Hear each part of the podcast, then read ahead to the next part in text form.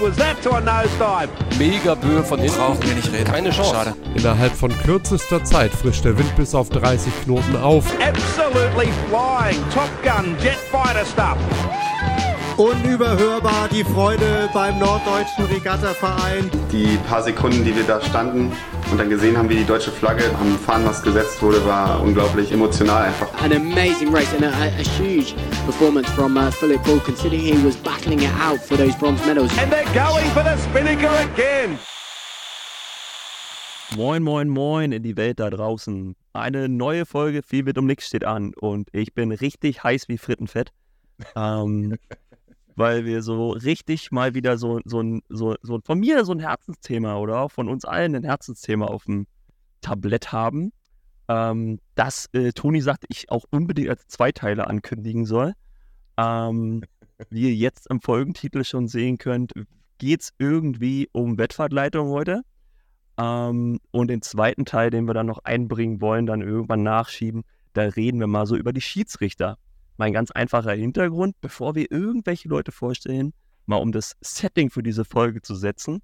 Ähm, die richtig guten Segler, die kommen zur Olympia, ne? Die, die es nicht zur Olympia schaffen, die werden irgendwann Trainer. Die, die nicht gut genug für Trainer sind, werden ja Wettfahrtleiter. ähm, und die wiederum anderen werden Schiedsrichter. Ähm, so, so starten wir mal die Folge heute. Wollte ich einfach mal, ich sollte eröffnen. Los geht's. Toni, ich höre dich. Wie geht's? Was geht ab? Ich bin ein bisschen erkältet. Es ist Winter. Das Kind ist im Kindergarten. Ganz normal. Aber ich freue mich richtig, weil es ist ja die Theoriesaison. Ne? Die hat jetzt endgültig angefangen. Und äh, wenn wir ähm, so entweder auf Instagram oder, oder auch hier in der Folge um Feedback bitten, welche Themen wir unbedingt mal machen sollten, dann kommt immer eigentlich so Wettfahrtleiter, Schiedsrichter rund um Regatta-Organisationen. Was ist denn da eigentlich alles dran? Und das kommt immer wieder und jetzt machen wir es endlich mal. Und ich freue mich richtig und ich bin auch richtig froh über unseren Gast heute, ähm, weil das nämlich ein Kracher. Wer ist denn heute noch neben mir hier am Mikro? Na, am Start ist unser, ich, also ich bin ja der felsenfesten Überzeugung, der beste Wettfahrtleiter, den wir in Deutschland haben. Ähm, und begrüße also Fabian Bach. Hallo zusammen. Moin, vielen Dank für die Einladung. Und schon mal vielen Dank für die Blumen, Jan. Ja. du bist ja ganz da unter mir angesiedelt, das habe ich gerade klar gemacht. Ähm, Okay. aber, aber von denen dann der Beste. Nein. Oh, okay. Ja, Spaß beiseite. Ähm, ja, voll cool, dass du am Start bist. Ich würde dich ganz kurz äh, aus meiner Sicht vorstellen. Du kannst ja kurz ergänzen. Ähm, du warst ja sogar schon mal Gast bei uns. Ähm, Genau. du bist nämlich der, der Chefwettvertreter der Kieler Woche. Mhm. Ähm, und machst alles, also alles, was Wettfahrtleitung zu tun hat, bist, bist du eigentlich der, der, der Mann, den man ansprechen muss. Ähm, du warst 2016 bei Olympia äh, in, im Wettfahrtleiter-Team. Ähm, da kommt man ja auch nicht ohne weiteres hin. Da können wir kurz mal drüber quatschen, hoffentlich. Ähm, du engagierst dich unfassbar viel in der Wettfahrtleiter-Ausbildung, äh, wo ich mittlerweile als Trainer, deswegen reden wir heute auch, finde, dass die Ausbildung der Wettfahrtleiter ja fast wichtiger ist mittlerweile als die Trainerausbildung. Ähm, und Sagen wir mal, also ich würde sie auf die gleiche Ebene stellen vielleicht. Genau, genau, genau. Und jeweils engagierst du dich ja nicht nur national, sondern sogar international. Da kannst du gleich hoffentlich was zu sagen. Und ja, und dann sind wir ja mal gespannt, ob du heute die Katze aus dem Sack lässt, ob du auch, wenn du 2016 bei Olympia am Start warst und mittlerweile Chefwettfahrer der Kieler Woche bist, dann kann man ja auch bei den Olympischen Spielen nächstes Jahr wohl Chef sein, oder? Ähm, Chef sicherlich nicht. Da steht ja seit zwei Jahren fest, wer da Chefin ist. Ah. Ja. So, und dann, Fabian, warst du kürzlich in der Karibik. Was hast du denn da gemacht? Ja, ich war äh, kürzlich in der Karibik und ich habe da tatsächlich auch Wettfahrtleitung oder Wettfahrtleiter oder Wettfahrtleitungsteams ausgebildet für World Sailing. Und zwar läuft das dann eben so ab, dass ähm, Nationen, die zum Beispiel kein eigenes Ausbildungssystem haben oder keine eigenen Ausbilder haben, die können bei World Sailing anfragen, ob ihnen World Sailing eben Ausbilder schickt. Und ähm, genau das haben wir gemacht. Also ich bin mit einer spanischen Kollegin, Maria Trujillo, ähm, bin ich in der Karibik für zwei Wochen gewesen und habe dort äh, auf drei verschiedenen Inseln, also in drei verschiedenen Nationen dort ähm, Wettfahrtleitungsteams ausgebildet jeweils. Coole Sache. Mega. Wie, wie, wie, wie läuft das ab? Also, Ähm, wie gut ist dein Spanisch oder machst du es dann auf Englisch? Oder? Das war mein Spanisch ist, äh, äh, hatte ich zwar auch mal zwei Jahre in der Schule, aber ihr könnt euch vorstellen, das ist äh, nicht mehr so das Beste. Ähm, deswegen war ich ganz froh, dass es tatsächlich auf englischsprachigen Inseln war und nicht Französisch und nicht Spanisch. Wir waren erst auf den Bahamas und sind dann nach St. Vincent und waren dann auf Grenada und haben dort jeweils äh, zwei Tage Seminare angeboten, dort für die ja, örtlichen Segelverbände beziehungsweise Vereine, wobei das gerade in diesen Karibikstaaten mehr oder weniger das Gleiche ist oder ziemlich äh, Mhm. deckungsgleich ist. Und ähm, ja, das, das war super, das hat alles super funktioniert, waren sehr unterschiedliche Niveaus vom, vom Ausbildungsstand her. Aber das hatten wir im Vorfeld abgefragt und haben uns darüber auch ähm, sehr viele Gedanken gemacht, wie wir das dann jeweils äh, rüberbringen und auf welchem Niveau wir da arbeiten müssen, damit wir auch nach den, zwei, genau, nach den zwei Tagen ähm, dann auch alle was davon hatten. Und Wo, wo ähm, steigt genau. man da mal ein, also um das einzuordnen? Also erklärst du dir, Ja. was ein allgemeiner Rückruf ist? Oder äh, Das kam tatsächlich vor, ja. Also, äh, Ja. ja, ja. Also, äh, wir haben auf diesen, in diesen drei verschiedenen Seminaren, die wir gemacht haben, sagen wir mal, zweimal ein ähnliches Level erlebt und einmal ein deutlich besseres Level erlebt. Und ähm, ja, wir mussten auch mal beibringen, wie ein Startverfahren funktioniert und welche Flaggen jetzt tatsächlich für was ist. Aber man darf sich das dort auch nicht so vorstellen, jetzt wie bei uns. Das sind sehr, sehr kleine, sehr, sehr kleine Nationen, die, wie gesagt, teilweise ist da der Verein gleich der nationale Verband. Und, und ähm, da muss man ganz klar sagen, da ist Segeln, Segeln besteht da aus den Europäern, die über den Winter dorthin kommen mit ihren Cruising-Yachten und da ein bisschen um die Wette segeln, um das mal so auszudrücken. Und, äh, verrückt? Und da wollen die sich halt entwickeln, weil das natürlich für die auch ein touristischer Faktor ist. Ne? Also wenn die da, wenn die da Regatten anbieten, dann ist das für die ein touristischer Faktor, bringt am Ende irgendwo Geld in die Kasse und da wollen die sich einfach ein bisschen entwickeln. Und World Sailing unterstützt das natürlich gerade bei den Nationen, wo Segeln jetzt, jetzt als Sport nicht ganz weit oben angesiedelt ist. Und deswegen ähm, schickt World Sailing dann eben Ausbilder hin und unterstützt das auch massiv finanziell. Mhm. Cool. Ich würde gerne kurz einen Sprung machen, weil wir, wir kommen gleich nochmal zu, zu, zur Wettfahrtleiterausbildung, aber wir sind ja, wir, also Jan und ich, wir sind ja Trainer. Flo hat auch eher die Trainerperspektive ähm, immer gehabt und ich will nicht so ein Wir gegen die Ding aufbauen hier gerade, aber Habe ich schon gemacht. Hast du ja schon gemacht, genau. Ja, ja, ja. Also ich habe das, ich hab das nicht so verstanden, aber ja, okay. es ist ja, es ist ja schon so, dass man manchmal auf dem Schlauchboot sitzt oder auch Eltern an Land oder, oder, oder die Kinder auf dem Boot und sich denken, warum? Oder, oder wieso? Und, und wir wollen die Gelegenheit nutzen, dir so ein paar Fragen stellen, die vielleicht auch mit Absicht ein bisschen überzogen sind manchmal. Ja. Und ich würde jetzt direkt mal die erste rausschießen, damit auch ähm, ja aber, aber Toni, mit, mit dem Ziel, mit dem Ziel Akzeptanz zu schaffen, ne? Also jetzt mal wieder freundlich. ja, ja, ja, natürlich. Mit dem Ziel, äh, dass wir Trainer und vor allem Sportler gewisse Entscheidungen vielleicht besser verstehen können, die getroffen werden. Ja. Auf jeden Fall. Auf jeden Fall. Und weil du jetzt gerade ähm, den allgemeinen Rückruf angesprochen hast äh, vorhin, eine Situation, die jeder kennt von der Regattabahn. Es ist ein BFD, also es ist ein, es ist ein, ein allgemeiner Rückruf mit schwarzer Flagge. Ja. Und dann stehen nur drei Boote auf der Tafel. Fabian, warum bricht man dann überhaupt ab? Warum lässt man da nicht laufen? Diese Frage kann ich dir gerade gar nicht so beantworten, weil ich immer äh, möglichst versuche, mehr als drei Boote äh, auf der Tafel stehen zu haben. Also das ist, es ist natürlich für einen Wettfahrtleiter ist es das Worst-Case-Szenario, äh, allgemeiner Rückruf unter Schwarz. Das ist aufwendig, das dauert, das braucht Zeit, das ist ein enormer Aufwand, die Segler warten. Also das ist eigentlich das, was man tunlichst vermeiden sollte, wenn es irgendwie anders geht.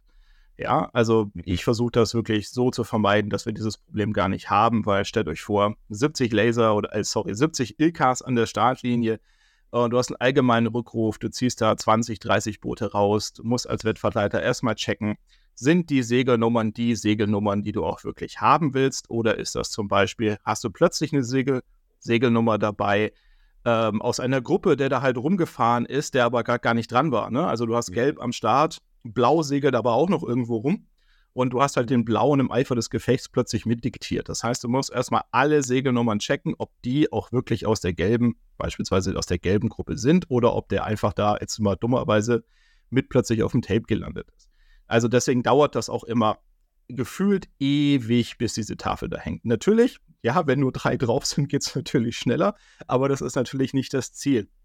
Also von daher ähm, drei Nummern auf so einem Board, allgemeiner Rückruf, schwarz ist eindeutig zu wenig, kommt aber natürlich auch darauf an, was für eine Bootsklasse ich am Start habe. Wenn ich Wann- natürlich wann- nur, ja, Hm? Wie sag mal? wenn ich nur, wenn ich nur 20, 30 auf der Linie habe, ähm, dann sollte ich natürlich aber auch trotzdem alle irgendwie erkennen. Aber das ist ja auch so ein bisschen, ich nenne es mal den Fehler bei uns im generell im Sport, im System. Du weißt ja als Wettfahrtleiter nie, ob du wirklich alle hast. Ja, der versteckt sich im Pulk. Das heißt, das, das, das können wir nicht wissen. Anders als in anderen Sportarten haben wir keine Möglichkeit, zumindest aktuell keine Möglichkeit, technologisch da irgendwie was zu machen mit Kameras und sonst was. Das heißt, die, die auf dem Board sind, sind halt die, die halt auf Deutsch gesagt einfach Pech gehabt haben. Und natürlich wissen wir auch, dass vielleicht da noch ein, zwei irgendwo im Hintergrund waren. Aber natürlich, das Ziel ist es, alle zu erkennen. Und ja, ihr merkt, es gibt keine einfache Antwort auf diese Frage. Und ich will da auch keinem Wettverleitungsteam zu nahe treten, das halt einfach auch nur drei, vier erkannt hat. Die Regel verlangt halt einfach, sobald ich mehrere Boote oder Boote nicht identifiziert habe, ist halt das Prozedere, einen allgemeinen Rückruf zu zeigen. Ja, okay.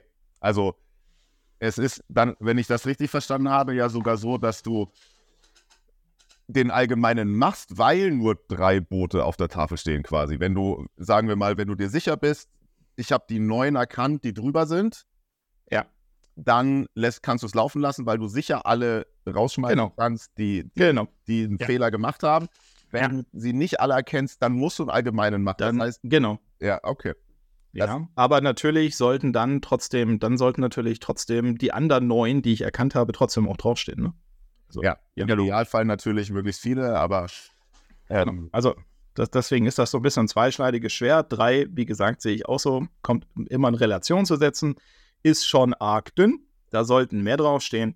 Aber wenn es halt mal so ist, dann ist es halt mal so. Ja. Und ähm, das, wie gesagt, ich nenne das mal so ein bisschen, das ist so der Fehler bei uns im, im, im Segelsport, im System generell. Dass wir nie wissen, ob wir wirklich alle, alle identifiziert haben, die auch wirklich drüber waren. Und könnt ihr euch vorstellen, gerade in so einem Ilka-Feld, 70 Boote oder was weiß ich, 420er, 470er in der Größe, da, da ist immer, da, da könnt ihr sicher sein, da ist immer irgendjemand dabei, den man nicht hat. Es sind wir mal ehrlich, die Trainerperspektive, ist, das findet ja im Training statt. Also dieses, dieses drüber nachdenken, wie kann man starten, dass man nicht erkannt wird im Zweifel. Ja. Ne? Das Ja. ist ja auch was, was, ähm, was, was dazugehört, ähm, wieder auf der anderen Seite. Das ist gut, Fabian. Das, das ist genau das Produktive, was, was, was ich mir auf jeden Fall von dieser Folge versprochen habe. Wenn es jetzt darum geht, die Kinder zu erkennen, dann kommen wir gleich zum nächsten Thema. Das ist Bugnummern. Hast du da einen Take? Ich hasse Buchnummern. So wie alle anderen auch. ja, also ist Aber ist das nicht die Logik, dass dann die Be Menschen besser erkannt werden?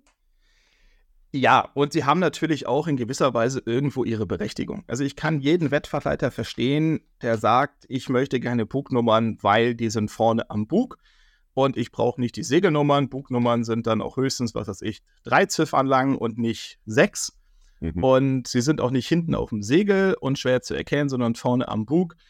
Äh, Kann die, das, das kann ich alles nachvollziehen. Und ich, auch ich hatte schon Wettfahrten gemacht, wo Bugnummern da waren, beispielsweise beim, beim 420er. Was natürlich ganz wichtig ist, äh, dass in Segelanweisung klar beschrieben ist, wo die hinzukleben sind. Ihr glaubt gar nicht, wie weit nach Achtern ein, ein Bug gehen kann, wenn es darum geht, Bugnummern aufzukleben. Also äh, das, deswegen muss ganz klar und zwar ze- quasi Zentimeter genau angegeben werden, wo diese Aufkleber aufzubringen sind. Auf dem Laser zum Beispiel machen sie aus meiner Sicht überhaupt, auf dem Ilka, ich, ich lerne es irgendwann noch, machen sie überhaupt keinen Sinn, weil der Bug so schmal ist von der Wasserlinie und wenn du da Aufkleber draufklebst, dann sind die, ihr sitzt, die Segler sitzen normalerweise im Luft ihres Bootes, ja, und wenn sie im Wind stehen am Start, was macht dann das Boot? Ja, das kränkt nach Luft. Ja, das heißt, du siehst die Nummer sowieso nicht, weil sie unter Wasser ist in dem Moment. Ja, und äh, das ist einfach viel zu wenig Fläche. Außerdem, also da ergibt das aus meiner Sicht wenig Sinn. Da ergibt es viel mehr Sinn, sich vorher die Meldeliste anzuschauen, die Segelnummern zu sortieren und zu gucken, brauche ich wirklich alle sechs Ziffern oder reichen mir drei oder vier? Genau. Ja, im Idealfall. Ähm, das macht viel, viel mehr Sinn aus meiner Sicht. Aber natürlich bei Klassen, ähm, und da geht es gar nicht so um den Start, sondern eher um den Zieldurchgang. Wenn ich ein Downwind, also ein Vorwindziel habe, was zum Beispiel im 49er oder sowas, Ja, dann ist es, den Klassen, dann kann ich es verstehen, weil wenn die Vorwind ins Ziel reinfahren, dann, dann sind die Segel auf dem Vorwindkurs draußen, da siehst du die Nummer nicht vernünftig. Ähm, dann hast du, dann ergeben Bugnummern viel mehr Sinn, weil diese ganzen Klassen haben ja auch alle keine Segelnummern im, Spinner, im Gennaker mehr. Ja, 420er hat Nummern im Spinnaker, die galten, äh, die ganzen, ich nenne es mal, klassischen Boote haben ja alle ihre Segelnummer noch ähm, im Spinnaker, Hm. in Kla Klammer auf, hoffentlich die gleiche wie im Groß, Klammer zu. Ähm, und da ist das natürlich wesentlich einfacher. Also ja, ich kann verstehen, dass man sie nutzt, aber also wenn man mich fragt bei einer Veranstaltung, ob ich gerne Bugnummern hätte, dann sage ich immer, sage ich immer nein. Ich finde es auch total ätzend, weil die gehen natürlich ab. Ähm, bei, Ja, das bei einem sowieso. gewissen Prozentsatz der Teilnehmer. Erstens Ja. finde ich es mega die Umweltsauerei. Ähm, und zweitens äh, bringt es mega die Verunsicherung in, in, ins ganze Feld. Äh, wenn dann irgendwie ein einer seine Bugnummer verliert und sich, ja, jetzt kann ich gar nicht mehr mitsegeln. Und ähm, Nee, nee. ja, das, das ist immer mega umständlich und absolut unnötig, wie ich finde. Ja, also das ist natürlich generell ein Problem und das ist ja nicht nur ein Problem bei Bugnummern. Ne? Also selbst wenn du keine Bugnummern hast, ähm, gibt es ja nach wie vor zum Beispiel Werbeaufkleber. Ja, da geht es ja. Ja. gar nicht darum, dass du Bugnummern hast, sondern dass da eine Werbung vorne dr drauf ist. Das kann ich natürlich aus Marketing-Sicht auch nachvollziehen, dass wenn du so einen Sponsor hast, der gerne da halt präsent ist, dass der ähm, Bugaufkleber haben möchte. Ja, kann ich, kann ich nachvollziehen und ich kämpfe da auch seit Jahren einen ein, äh, Kampf ähm, bezüglich ähm, Bugaufklebern ähm, bei bestimmten Veranstaltungen. Der, der jetzt zuhört und das hört, weiß genau, was ich meine. Ähm, aber ich kann mich da wenig durchsetzen. Und ähm, wenn halt die Organizing Authority sagt, sie wollen Bugaufkleber, weil das in irgendwelchen Sponsoring-Verträgen so drin steht, Hm. dann habe ich da relativ wenig Einfluss drauf. Ja, ja, ja. Da hilft dann nur, die so schlecht anzukleben, dass sie in der ersten Wettfahrt schon abgehen. Ja, aber das ist natürlich auch nicht das. Aber das Ziel, ist ja die Das- Umweltsauerei. Das, ist ja die Umweltsauerei. Ne? Also, ähm, Das ist einfach ja Kacke. Und äh, ja, der Hintergrund ist ja der, also es gibt ja viele äh, Regatten, da wird ja dann der, ähm, die Sponsoring-Logos werden unten auf die Fotos eingefügt. Ja, hast du unten eine Zeile, die 420er machen das und 49er und so machen das auch, da ist unten dann eine Zeile dran auf dem Foto. Aber was macht natürlich das erste Medium, was dieses Foto kriegt und veröffentlicht? Die schneiden unten die Sponsor weg. Na klar. Ja, also wenn das in der Zeitung erscheint. Und das umgehst du natürlich, umgehst du natürlich mit Bugaufklebern, die kriegst du nicht so einfach aus dem Bild rausretuschiert. Ja, deswegen ist das natürlich ein adäquates Mittel, um da, aber wie gesagt, da geht es ja weniger um äh, den Effekt für die Wettverleitung. Oder eigentlich gar nicht. Mhm. Ja. So, ich hau mal noch eine Frage raus hier, oder? Ähm, ich bewundere dich ja vor allen Dingen, äh, weil du einer der wenigen Wettbewerbsleiter bist, die es einfach wirklich schaffen, äh, eine wunderbare Kreuz auszulegen, eine wunderbare Startkreuz. ähm, Ja. und die es auch schaffen, äh, eine wunderbare zweite Kreuz auszulegen. Jetzt mehrere Fragen. Erstens, wie, wie, wie baust du die, die Startkreuz, die Länge? Wie, Mhm. woran machst du die Länge fest? Wie misst du das? Weil wir Trainer machen das immer nach Gefühl. Ich hatte mit Toni in der Vorbereitung drüber geschnackt, richtig geil. Ähm, wenn, wir, wenn wir im Training unseren Sportlern sagen, wir machen jetzt zwölf Minuten Kreuz, ne? Ja. dann kommt in der Regel nach elf Minuten 56 der erste ans Schlauchboot. Ja. Ja. Ähm, Die Methode ist, wir, Vielleicht solltet ihr, vielleicht solltet ihr Wettfahrtleiter werden und nicht und als Trainer und nicht als Trainer vergammeln, vielleicht. Nein. Mal was ordentliches machen, meinst du? Ja? Genau, was Anständiges. Ja, das Ding ist natürlich, dass wir das viel öfter üben. Ja, also das ist ja immer das, was, was, was glaube ich, jeder Trainer sich auch mal reflektieren muss, wenn er sich über eine Wettfahrtleitung aufregt auf irgendeiner, ich sag's jetzt mal absichtlich despektierlich, Dorfregatta. Ähm, Weil wir Trainer legen im Jahr 38 Millionen Kreuzen in jedem Training. Ähm, und mindestens 15 Starts. mindestens 15 Starts und so ein Wettfahrtleiter macht es ja oft nur zweimal im Jahr, also zwei Wochenenden im Jahr oder so. Ja, legt also im Jahr zehn kreuzen und macht zehn Starts. So. Ja.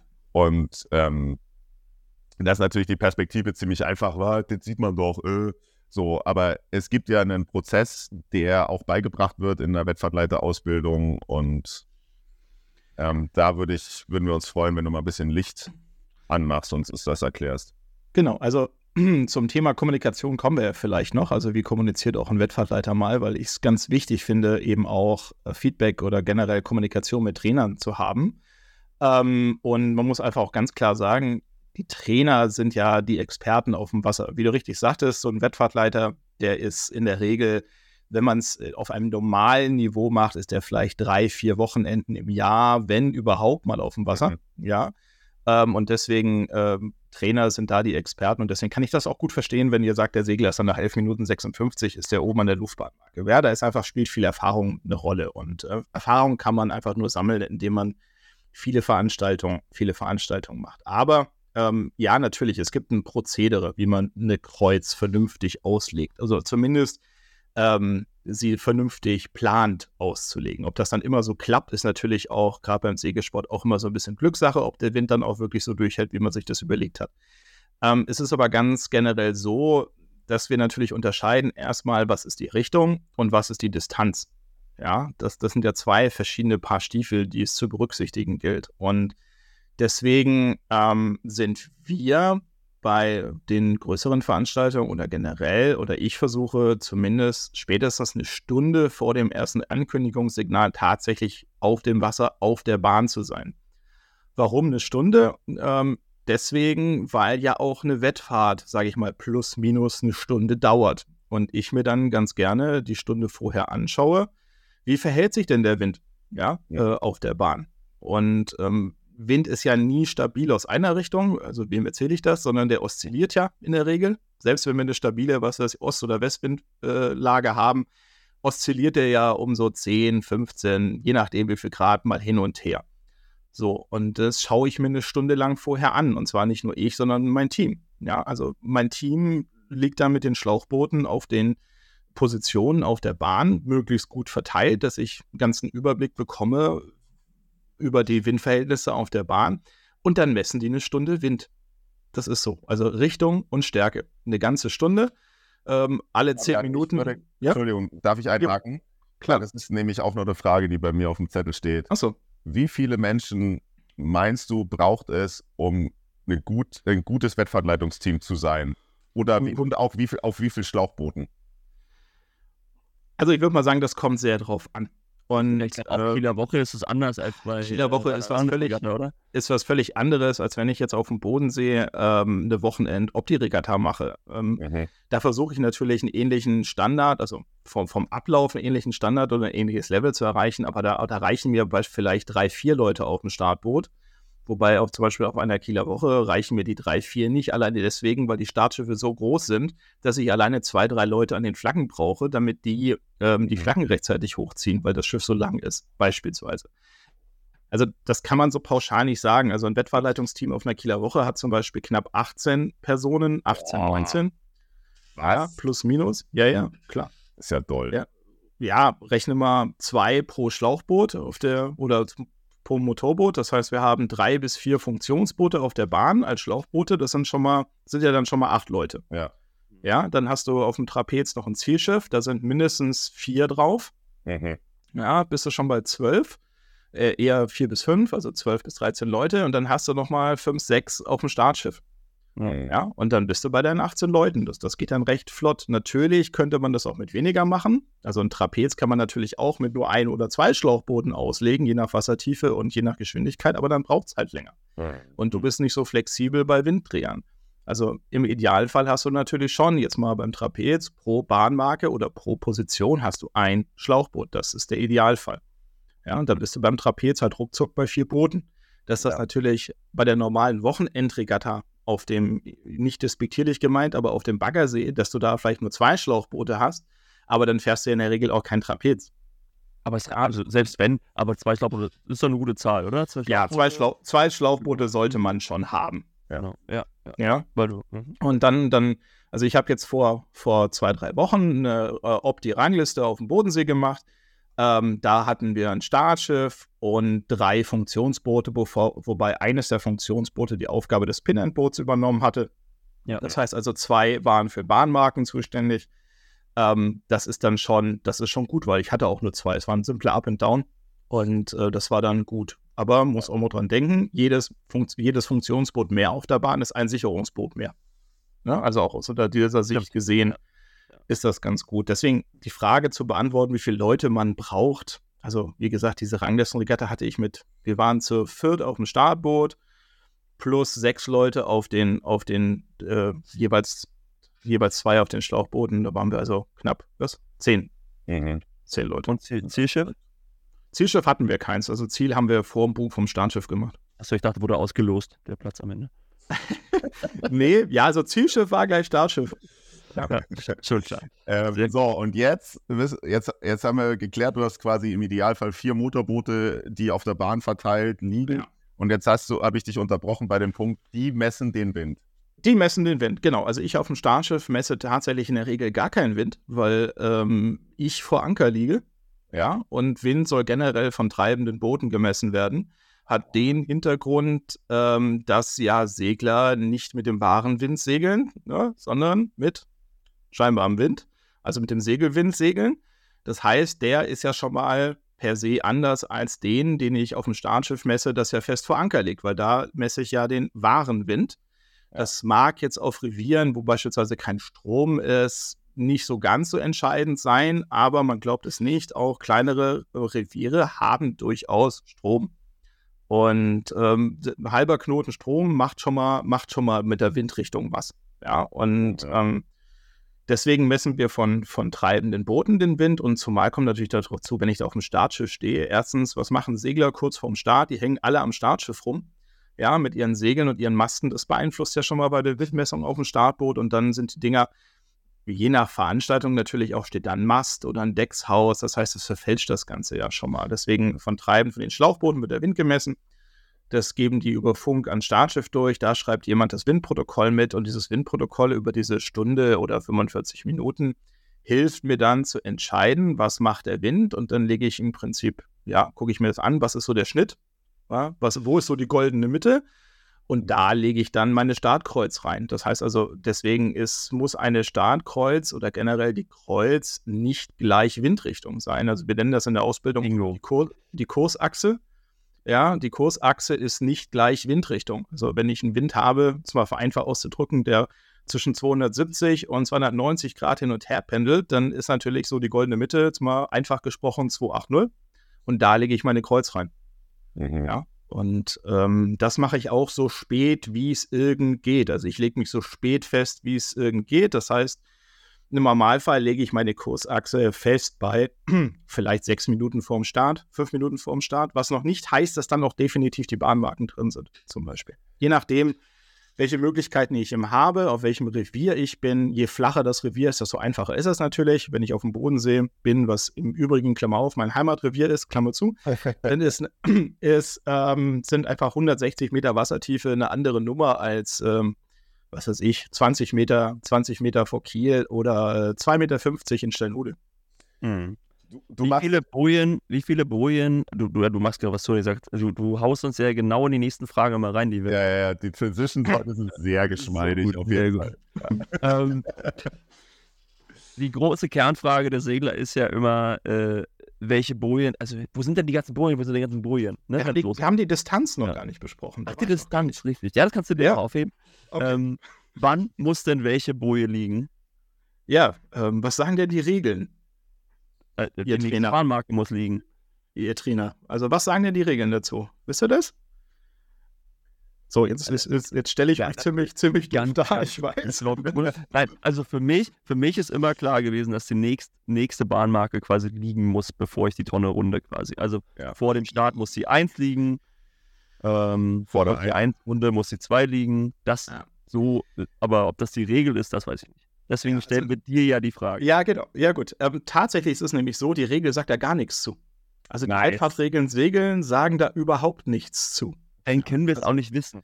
Ja, genau. Das war eine Fangfrage, Fabian. Das war eine Fangfrage. Er hätte einfach nur sagen müssen, es steht nicht drin.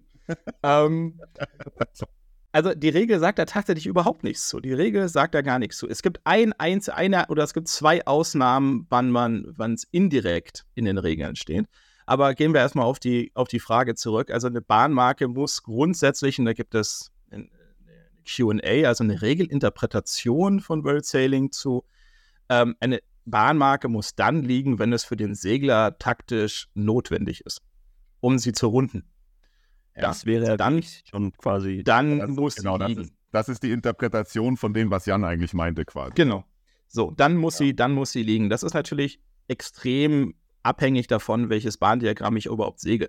Wenn ich natürlich eine, was ist, Optikkurs oder einen Ilka-Kurs segel, die einfach extrem kurz sind, die Schenkel jetzt mal im Verhältnis, dann muss die natürlich, sollte die dann liegen, wenn der erste Segler um die vorherige Bahnmarke rundet, weil der, der sieht die dann und fährt drauf zu und legt da seine, seine, seine Taktik fest, wie er da hinsegelt oder wie er sie rundet.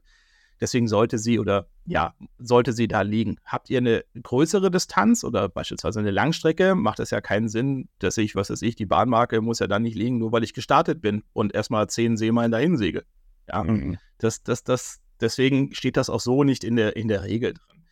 Ähm, es ist tatsächlich so, dass auch nirgendwo in der Regel steht, dass die erste Bahnmarke äh, liegen muss, wenn du startest. Aber es gibt, wie gesagt, zwei Ausnahmen, wenn die Regel quasi indirekt sagt, dass sie liegen muss. Ähm, ich frage jetzt nicht, ob ihr eine Idee habt. Ich habe eine Idee. Ähm, ich ja? nehme und habe eine Idee. Ähm, wenn, in, wenn in der Segelanweisung steht, dass der Kompasskurs zur ersten Marke am Startschiff hängt. ja, dann ähm, kommt die Marke ja dahin. Das heißt ja nicht, dass die Marke dann liegt. Okay, ich dachte, ich bin schlau gerade. Ja, Das war also gar die Richtung. Es war nicht Nee, so es war, war nicht Nee. doof. Ähm, wenn die Segelanweisung sagt, dass der Kompasskurs da hängen muss, bis zum Beispiel Ankündigungssignal, dann muss natürlich auch die Marke in dieser Richtung liegen. Aber da kommen wir über zum Thema Distanz. Die Distanz kann ja noch variieren. Mhm. Ne? Dann sprechen ähm, wir jetzt endlich mal über das Teil, Fabian. ähm, wollen wir erstmal, okay, jetzt springen wir ziemlich arg hin und her, aber okay, ähm, lass uns doch mal zuerst die Regel mit der Bahnmarke zu Ende machen. okay. Ähm, die muss dann liegen, wenn ihr Uniform oder Schwarz verwendet als Start, weil dann braucht es ein Dreieck. Und ohne Luftbahnmarke oder erste Bahnmarke gibt es kein Dreieck. Und deswegen, wann muss die dann also liegen nach den Regeln? Naja, spätestens bei einer Minute vor dem Start, weil in einer, die eine Minute beschreibt bei Uniform und Schwarz, dass es ein Dreieck gibt. Ähm, das ist also tatsächlich die einzige Regel, die es, die verlangt, dass die Luftbahn oder die erste Bahnmarke liegt. Mhm. Nice. Sonst gibt es Stark. da tatsächlich keine, keine Regel zu. Jetzt nochmal zur Distanz. Ähm, die Distanz ähm, ist erstens natürlich viel Erfahrung mit den Bootsklassen. Also wie lange braucht ein Boot bei der und der Windgeschwindigkeit und dem und dem Strom beispielsweise, um die Luftbahnmarke zu erreichen. Ähm, aber es gibt natürlich Hilfsmittel. Äh, und zwar gibt es Tabellen dafür. Gerade bei den olympischen Bootsklassen sind die sehr, sehr, sehr akkurat und sehr, sehr genau ähm, wo ich ablesen kann, die und die Windgeschwindigkeit bei der und dem Strom ähm, von der und der Seite, wie lange braucht das Boot zum Segeln einer Seemeile. Und daraus lässt sich dann in den Tabellen ablesen oder in den Graphen ablesen, wie lang eine, eine Kreuz zu sein hat. Und je nachdem, welches Bahndiagramm ich fahre, ähm, gerade im olympischen Bereich oder wenn ich die Standardbahndiagramme fahre, darauf lässt sich ja alles andere berechnen. Ja, Mhm. also ein Trapez, die erste Kreuz, ja, das heißt von der zwei, von der 1 zur 2, der Reach rüber auf den Outer Loop ist immer zwei Drittel der Kreuz oder sollte immer zwei Drittel der Kreuz sein. Der Outer Loop ist genauso lang wie der erste, wie die erste Kreuz. Das heißt, da weiß ich dann schon mal, wie lang jeder Loop ist. Und da kann ich in den Tabellen nachschauen. Und dann kommt noch ein Tucken Erfahrung dazu. Dann macht man es ein bisschen länger, ein bisschen kürzer, als in der Tabelle steht. Ähm, und dann kommt man ganz gut hin. Und dann spielt man halt mit Charlie Plus oder Charlie Minus, je nachdem, wenn man sich verschätzt hat oder der Wind zunimmt oder abnimmt Ja. oder was weiß ich, kann man ja die Bahn ändern. Ja, ja, ja. Großartig. Aber so Und- macht man es jetzt mal vereinfacht ausgedrückt. und, und dann machst du das einfach klassisch mit GPS oder äh, Genau. heutzutage? Oder? Ja, ja, GPS. Das läuft alles komplett über GPS. Also haben alle Auch bei deiner, auch GPS. bei deiner Bodenseeregatta. Auch bei meiner Bodenseeregatta haben die alle GPS, ja. Die, Hast du dann die, diese, diese Handgeräte, die kosten heutzutage nicht mehr die Welt und äh, es gibt sogar Handy-Apps, die das, die das können. Also du brauchst ja nichts anderes. Du brauchst ja nichts anderes als eine Position zu nehmen, also einen Wegepunkt. Mehr braucht das Ding ja nicht. Und das Einzige, was auf den GPS-Geräten wirklich eingestellt ist, ist Distanz und Peilung auf den letzten Wegepunkt. Und mehr brauchst du nicht. Mhm. Perfekt. Das heißt also, mein Team oder das Team bekommt, um ein komplettes Trapez auszulegen, bekommt das Team eine Distanz zur ersten Marke und eine Kursachse. Und alles andere ergibt sich äh, aus Geometrie. Ja, auch dafür haben sie Tabellen dabei, wo sie dann ablesen können, okay, ich habe hier eine Distanz von 0, was weiß ich, 7 Seemeilen und eine Kursachse von 280 Grad. Das heißt, die und die Marke muss da und dahin und das ähm, kann man auf dem GPS-Gerät sehen und dann legen die ihre Bartmarken dahin. Deswegen geht das dann auch recht schnell. Ja, na, und dafür feiere ich dich ja, wie gesagt, auch schon immer, dass, dass du ständig den Kurs anpasst. Ne? Also du bist die ganze Zeit dabei, die Bojen so zu legen, dass der Kurs richtig ist. Ähm, ja. Wenn ich weiß, Fabian Bach ist mein Wettfahrtleiter von meinen Sportlern, dann sage ich denen immer so, hier haben wir jetzt mal einen Grund, uns mit der Flagge Charlie auseinanderzusetzen.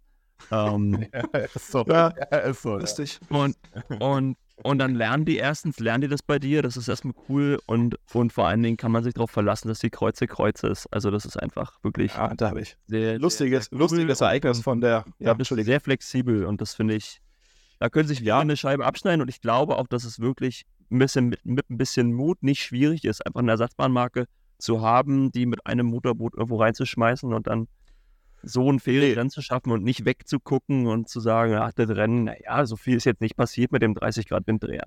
Ja, äh, also äh, ich weiß noch, äh, ein Wettfahrleiter, der, der, der Regattaleiter aus meinem Heimatverein, der das ganz früher gemacht hat, der hat immer äh, gesagt, ne, eine Wende ist auch eine Kreuz. Ähm, das fand, war auf mich so abschreckend, dass ich gedacht habe, auf gar keinen Fall. und ähm, ich bin ja auch jahrelang Regatten gesegelt, also da machst du nach wie vor, sofern es irgendwann mal möglich ist. Deswegen äh, ist das für mich schon. Aber es kommt natürlich, wie gesagt, schon sehr drauf an. Ne? Also wie gesagt, wenn ich auf dem Bodensee 180 Meter Wassertiefe habe, äh, und dann die Kreuz mal 15 Grad raus ist oder 20 Grad, dann, dann ist es halt leider so. Wobei, mhm. wie gesagt, bei dieser Regatta vor zwei, vor drei Wochen hatten wir diese GPS-Bahnmarken. Das ist natürlich eine coole, coole Spielerei. Ähm, aber da habe ich tatsächlich auch mit Charlie gearbeitet. Das kommt auf dem Bodensee nicht ganz so oft vor, dass Wettfahrleiter mit Charlie arbeiten, aus den genannten Gründen. Ja. Und das ging halt, ging halt bei OptiB ordentlich in die Hose. Ja, also ja aber so lernen sie es, so lernen sie Hat leider überhaupt nicht funktioniert. Ähm, die sind nach wie vor um die alte Bahnmarke rumgesegelt. Gut, ich habe dann gesagt, ich habe ihnen ein Angebot gemacht, sie haben es nicht angenommen. Äh, auch okay, die Ana, die. das ist auch ja, alles eine Formulierung, ja. Ja, sie sind alle, sie sind alle um die falsche Bahnmarke gefahren. Ne? Also von daher gab es auch keinen Grund, keinen Grund für mich, sie alle NSC zu werten. Das ist ja, also regeltechnisch sicherlich korrekt, aber das wäre ja vielleicht auch ein bisschen, naja, äh, gewesen. Alle falsch gefahren. Die Ala haben es verstanden. Ähm, es hat mir so ein bisschen meine Planung für die nächste Bettfahrt versaut, aber ähm, äh, weil die Idee war, ne, die Ersatzbahnmarke liegt jetzt auf der neuen Position, dadurch ist die alte Bahnmarke frei. Für den nächsten Start kann ich die alte Marke auf die neue Position ziehen und kann die Ader schon mal wieder wegstarten, während die Bela noch durchs Ziel gehen. Das ging halt leider in die Hose, weil ich kann ja nicht, kann ja schlecht die Bahnmarke den Leuten vor, den, vor der Nase wegnehmen. Das geht ja nicht. Das hast du ja gerade erklärt. Naja, genau. Du hast, du hast ähm, das Wort Bahndiagramm mehrfach im Mund genommen. Mhm. Ähm, wir haben ja, ich sag mal, gerade gerade nordöstlich der Elbe ähm, ja. Wird, ja, wird ja sehr häufig noch ein Dreieck gesegelt, ähm, zu meinem großen Leid. War es auch ein oder mehrmal?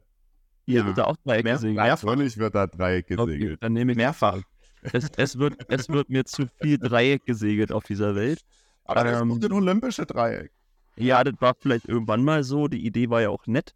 Äh, ich finde einfach dieses olympische Dreieck eine Katastrophe, weil diese langen Halbwinde ähm, zu einer krassen Verfälschung vom Ergebnis führen. Ne? Du hast halt oben die Luftzone, da gehen die Kids rum. Dann hast du einen ganz langen Halbwind, gerade auf dem Binnensee. Und dann hast du auf dem Halbwind immer so random die Böen reinhauen. So. Und dann zieht sich das Feld mega auseinander. Ähm, und keiner kann was dafür. Und am Ende ist man eigentlich nach diesem ersten langen Halbwind äh, spätestens nach dem zweiten langen Halbwind wieder runter zu Tonne 3 äh, so weit auseinandergezogen, dass man gar nicht mehr weiter segeln braucht, weil die Platzierung vergeben ist. Ähm, neben dem, dass wir mittlerweile moderne Regatten mehrere Klassen auf einer, ba auf einer Bahn haben, ähm, du hattest das Trapez mehrfach angesprochen. Was ist denn für dich das optimale Layout für, für eine Regatta, für mehrere Klassen? Oder vielleicht ist das Dreieck ja doch cool. Also ich gehe erstmal davon aus, dass du hoffentlich Raumschutzkurse meinst und nicht Halbwindkurse, weil wenn du ein Dreieck mit Halbwind auslegst, gebe ich dir recht, ist es stinklangweilig. Ähm, also die, von der 1 zur 1 zur 2. Also die meisten sind wirklich ganz, ganz, wirklich, also irgendwas zwischen Hype und Raumschutz. Ähm, Okay. der zweite, Naja. der zweite, der zweite Reach ist dann so ein bisschen, bisschen tiefer. Ja, dann, aber das, dann ist das aber auch, dann ist das aber auch Banane, Banane gelegtes Dreieck. Ne? Also ähm, generell so das typische, ich nenne es mal noch olympisches Dreieck. Die Älteren erinnern sich, als der FD noch olympisch war zu der Zeit. Like Ähm. Ja, genau. ähm, ähm, war das natürlich schon das Nonplusultra und es gibt nach wie vor Klassen, die gerne dieses Dreieck segeln. Also ich habe gerade den FD angesprochen, die segeln gerne zum Beispiel auch auf der Kieler Woche oder auf ihrer deutschen Meisterschaft nach wie vor gerne Dreieck. Ähm, OKs, ähnlicher Fall, Contender teilweise auch. Ähm, das heißt, wenn die Klasse sich das wünscht, ein Dreieck zu fahren, wer bin ich da als Wettverleiter, der sagt, nö, mache ich nicht. Also Ja. Ne, es gibt einfach auch Klassen, für die ist ein platter Vorwind stinklangweilig und die wollen Dreieck fahren. Okay, ja, kein Ding, mache ich oder machen wir. Ähm, das ideale Diagramm in dem Sinne gibt es nicht so wirklich. Also wir schauen schon als Wettfahrtleiter, dass wir das Bahndiagramm auslegen oder das fahren, was sich die Klasse wünscht und was sie gerne hätte. Ähm, und dann versuchen wir zu gucken, ob das auf dem Revier machbar ist, ob das bei dem, mit dem Equipment des, des Vereins, das ist ja auch immer so ein Thema, ob das dann da braucht man machbar hier in ist. die Welt, welche die allgemeinen Klassen, die, die wir gängig haben, was da Ja. der Wunsch meistens ist. Hast du es im Kopf? Ja, zum Großteil habe ich das im Kopf. Also zum Beispiel der, der 420er, wenn der jetzt kein Trapez fährt, fährt er einen simplen Up and Down. Ja, Mhm. ähm, da kannst du darüber diskutieren, wo das Ziel ist und wie man das Ziel macht. Ob das ein Reach-Finish ist, äh, also mit dem Raumschutzziel, mit einem klassischer LR-Kurs oder ob man Upwind-Finish macht. Das kann man dann noch diskutieren, je nachdem, wie gesagt, Equipment, ähm, Revier und ähnliches. Ähm, was haben wir noch? Europs, da gab es früher eine, gerne eine Nord-Süd-Trennung. Die im Süden sind gerne Dreieck gefahren ähm, und im Norden Up and Down. Ähm, ja, und J70 heutzutage, die Klassen, die fahren alle einen simplen Up and Down. Also es kommt ein Trapez ist ja, ob die Laser auch Up and Down. Das, ein Trapez ist ja eigentlich nichts anderes. Ein Trapez sind Ja. zwei Up and Downs, die nebeneinander liegen. Und ich habe einen kurzen Reach drin, der einfach notwendig ist, damit ich sie splitten kann. Nur deswegen gibt es ja diesen, diesen Raumschutzkurs da oben. Genau. Ähm, es gibt nicht, nichts anderes. Das heißt, auch 49er, die fahren alle einen Up-and-Down-Kurs und ähm, auch ein Starboot, das zwei Stunden nach wie vor eine Wettfahrt segelt, segelt ja nichts anderes als ein Up-and-Down-Kurs, der einfach einen Tucken größer ist.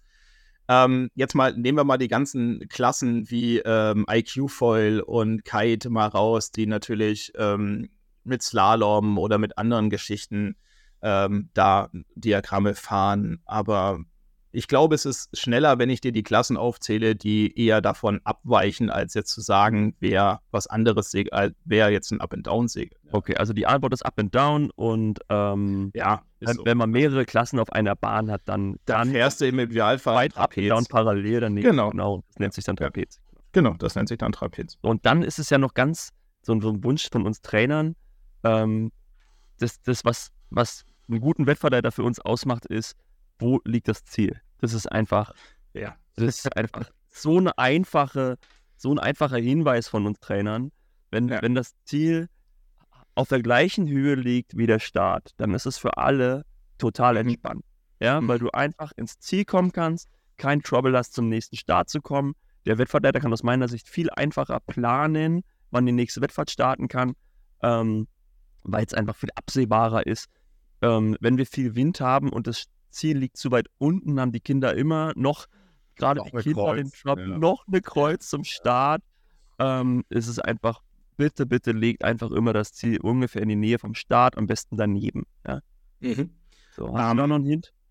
Ja, ja, also äh, was heißt Hint? Also es kommt natürlich immer so ein bisschen auf das Diagramm an, das du, das du fahren willst. Ja, beim Trapez liegt es ja naturgemäß so ein bisschen weiter ähm, ähm, in Lee vom, Startschiff. Wenn du da ein Raumschutzziel vom, vom Outer Gate ins Ziel hast, hast du ja beim klassischen Trapez äh, 0,15 Seemeilen von vom Outer Gate ins Ziel, ein Reach rein. Das heißt, du hast natürlich zwangsweise ein bisschen dann eine Kreuz vom, vom, vom Ziel zum Start wieder zurück.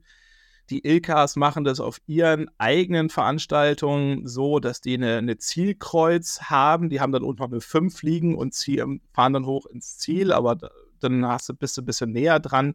Ich bin aber ein ganz an sich ein ganz großer Fan von diesen Raumschutzzielen vorm Startschiff ins Ziel. Ja, aus genau dem Grund. Ähm, du musst nicht ewig noch woanders hinsegeln und wenn du nur ein, zwei Klassen hast, geht das in der Regel gar nicht schlecht. Das je nachdem. Habe ich ja. nicht optisch, erklär mal kurz. Ähm, ne, das ist der, der Kurs, den vor allen Dingen zum Beispiel für 470er im Medal Race fahren mal beispielsweise. Also du hast ein Up and Down, ja, und ähm, fährst dann nach dem, nach, äh, nach dem Runden der letzten Marke, also vom, vom Gate, fährst du Raumschutz ähm, Richtung Startschiff runter, ja, und gehst dann Raumschutz vor dem Bug zum Ah. Beispiel des Startschiffes ins Ziel oder, ähm, das ist dann der klassische LR, hast ein getrenntes Zielschiff ähm, nochmal so ein bisschen steuerbordseitig vom Startschiff liegen, wo die dann durchgehen. Das hat natürlich den super Effekt, du kannst einen Zieldurchgang machen und kann gleichzeitig bist du schon wieder im Startverfahren mit der Gruppe. Also du hast getrenntes Start- und Zielschiff, aber das befindet sich unmittelbar ähm, ja, äh, direkt am Startschiff und das, diesen anderen Kurs, den ich gerade sagte, ohne Zielschiff, ähm, den fahren zum Beispiel die 29er auf ihren Eurocups oder bei der Kieler Woche zum Beispiel. Du sparst dir das Zielschiff so ein bisschen ein. Ähm, ich aber cool. diesen, das Zielschiff einzusparen? Ja, für dich uncool, weil, weil du einfach, wenn du mehrere Klassen hast, Ja, genau. die Start, Ja, das das sind nie die, Start, die Startlinie frei hast und das Startschiff frei hast, um neu zu Ja, du hast sie, du hast sie, du hast Die sie Pause schon frei in dem Sinne, du hast sie schon frei, weil auf der Startlinie fährt ja keiner durch. Aber du So, musst ja. natürlich aufpassen, dass du, dass du sie nicht in die andere Gruppe reinstartest, wenn die gerade durchs Genau. Gate durchheizen. Ja, das ist natürlich total uncool. Ähm, aber das geht, das geht an sich ganz gut. Aber ja, ich bin auch immer ein Fan von getrennten Zielschiffen. Also, wenn es machbar ist. So, jetzt will ich noch mal kurz wieder ein bisschen persönlich werden, Fabian. Du hast ja gerade schon diesen, diesen ominösen alten Mann angesprochen, mit dem du nicht zufrieden warst in deinem Heimatverein. Ist da so Das heißt nicht zufrieden, der hat mir einiges beigebracht, aber sagen wir mal so, damals hat man das vielleicht so gemacht und mittlerweile macht man es anders. Sag, das ist vielleicht diplomatischer ausgedrückt. Aber da, okay, okay. Aber da ist die, die, die, die Frage, die sich da irgendwie anschließt, ist, was hat dich dazu bewegt, mal Wettfahrtleiter zu werden? Weil wenn man Lehrer, Lehr Lehramtsstudenten das fragt, dann kommt oft so, ja, ich hatte einen, entweder man hatte einen guten Trainer, den man quasi nachmachen möchte, oder man hat ein absolutes Negativbeispiel in seinem Leben, den man, äh, wo man, wo man das einfach besser machen möchte. Also ich, ich glaube, bei mir war es so eine Mischung aus beiden. Also ich bin ja ähm, auch lange Jahre im Opti und dann bin ich für 20er gesegelt und dann Laser und ähm, da war es so eine Mischung, glaube ich, aus beiden. Ehrlich gesagt kann ich mich gar nicht mehr so wirklich dran erinnern, ob ich da immer zufrieden war oder nicht.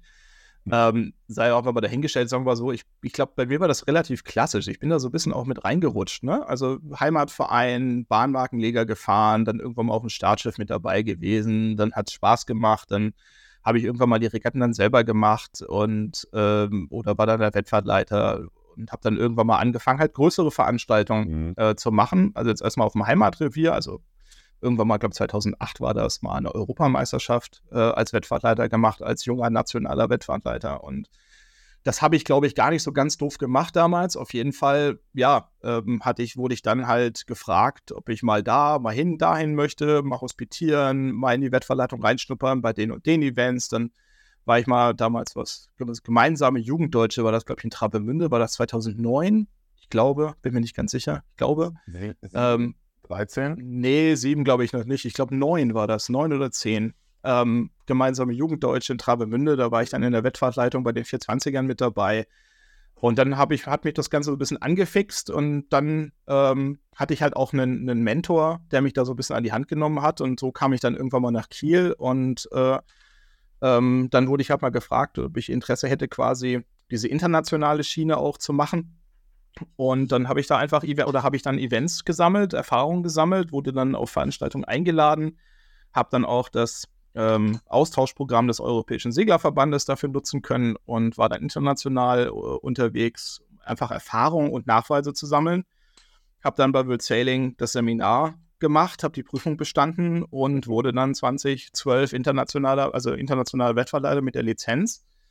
Und ähm, ja, also deswegen kann man sagen, ich bin da so ein bisschen reingerutscht. Also das war jetzt Die, nicht die von klassische Geschichte, ne? Das- Genau, ganz das- klassische Geschichte und äh, kann man jetzt nicht sagen, dass das von Anfang an mein Ziel war. Das würde ich jetzt so nicht sagen. Aber klar, also internationaler Wettfahrleiter wirst du dann irgendwann mal nur, wenn du es wirklich als Ziel hast, weil da rutscht du dann tatsächlich nicht mehr einfach rein. Und, ähm, und es bedeutet einfach, oder das hat, bedeutet einfach viel, dass du viel unterwegs bist und diese Veranstaltungen machst. Und das ist eben auch wichtig, weil du brauchst die Erfahrung. Aber man braucht auch, ähm, ja, also ein, Mentor ist nicht unhilfreich, würde ich mal sagen. Jemand, der dich so ein bisschen an die Hand nimmt und ja. Ich hätte das gerade so ein bisschen so zusammengefasst. Zum einen muss man, also wenn man jetzt Nachwuchs in dem Bereich braucht, ähm, man muss auf die Leute zugehen äh, und man muss sie halt auch an die Hand nehmen. Ist das richtig? Ja, ja, ja, schon. Also das Problem ist, dass Wettfahrtleiter und Matthias in der nächsten Folge wird euch das gleiche sagen bei den Schiedsrichtern. Ähm, das wirst du nicht, ähm, weil du da jetzt unbedingt Bock drauf hast, äh, würde ich mal sagen. Oder vielleicht gerade dann. Das Problem ist, dass das ja nicht gerade so die beliebtesten Sonst wärst du der Olympionique geworden. Ja, ja, also ja, genau. Ja, also ich, ich habe das eigentlich nur gemacht, genau. Also ich habe das nur gemacht, weil ich äh, eine gescheiterte Olympia-Existenz bin und äh, als Segler ist als Trainer auch. Wir alle, Fabian, wir alle. Ja, ja, ja, genau. Deswegen habe ich gedacht, wie ist der einfachste Weg, ähm, um zur Olympia zu kommen? Äh, deswegen war ich Wettfahrtleiter. Nee, Quatsch. Also auch das ist kein Automatismus. ähm, das ist schon, schon viel Arbeit, oder? das ist schon viel Arbeit, ja. Und selbst wenn du dir viel Arbeit machst, heißt das zwangsweise nicht, dass du dann bei World Sailing auf der Liste stehst. Also das, das, mhm. das ist auch nochmal, sag mal, das ist ein spezielleres Thema. Und ähm, jetzt, von jetzt. daher ist es wichtig, ist es wichtig, die Leute an die Hand zu nehmen, weil wie gesagt, Wettfahrleiter, Schiedsrichter ist jetzt vielleicht auch nicht gerade der beliebteste Job bei den Veranstaltungen. Und äh, da, ihr hat ja vorhin Trainer angesprochen, Eltern angesprochen. Ähm, damit muss man auch so ein bisschen umgehen können. Und man darf auch, ja, man muss Aussagen, die man bekommt oder wo man kommuniziert, dann auch richtig einordnen. Aber dann klappt das in der Regel ganz gut. Ich bin ja auch aber immer ja, einge eingeschnappt. Ich bin ja auch dann immer eingeschnappt, wenn, wenn, wenn ich mir denke, eine gute Verbindung zu dir irgendwie benutzen zu können. Du bist ja immer sehr professionell und sehr ähm, dir, dir rutscht nicht aus Versehen irgendeine Information raus. Das ist auch bewundernswert nee. ähm, und für, für, natürlich zu meinem Leidwesen in dem Moment. ja, also ja, das, das ja. ist schon, also gerade bei den großen Wenn in der Woche Fabian fragt, gehen wir jetzt bald mal raus, dann kommt die diplomatischste Antwort, die du dir vorstellen kannst, auf jeden Fall. Das ist so gut, aber das ist ja genau richtig, ja. Ja, das ist genau. Ja, also das, das ist halt wichtig, ne? dass du gerade bei diesen großen Veranstaltungen ähm, ist es enorm wichtig und wir reden ja jetzt ja noch gar nicht über World Sailing Events, wo es uns gar nicht erlaubt ist, beispielsweise einzeln mit Sportlern oder Trainern zu reden, sondern immer jemand mhm. Zweites dabei sein muss ähm, und dann auch wirklich selbst, da rede ich dann selbst mit den deutschen Athleten oder mit der deutschen Sportdirektorin oder mit sonst wem äh, rede ich dann auf Englisch, damit meine zweite Person, die nebenbei ist, der zweite Wettfahrleiter oder irgendjemand aus dem Team, damit er mhm. versteht, über was wir reden. Ähm, das ist gerade hier, was weiß ich, World Cup oder bei der WM in Den Haag oder bei den Spielen ist das so, da, da darfst du eigentlich nicht alleine durch den Boatpark laufen. Oder zumindest mhm. nicht alleine mit den Leuten sprechen. Das, das beobachtet Und, man tatsächlich aber auch. Ja. So Wettfahrtleiter-Dudes oder so aus dem Team immer irgendwie in so Kleingruppen unterwegs sind. Und ja. ich habe mir schon manchmal gefragt, haben die, verstehen die sich so gut, sind die so eine Homies, dass sie hier, aber es, es hat den Sinn und du machst, Fabian, du machst wieder die nächste Überleitung wir, wir hatten es vorhin schon mal kurz angesprochen, Kommunikation ja. zwischen Trainern, Sportlern, Wettfahrern. Ich muss noch eine Frage zwischenstellen, weil, weil du hast ja jetzt dargestellt, wie professionell das alles ist. Kann man davon leben?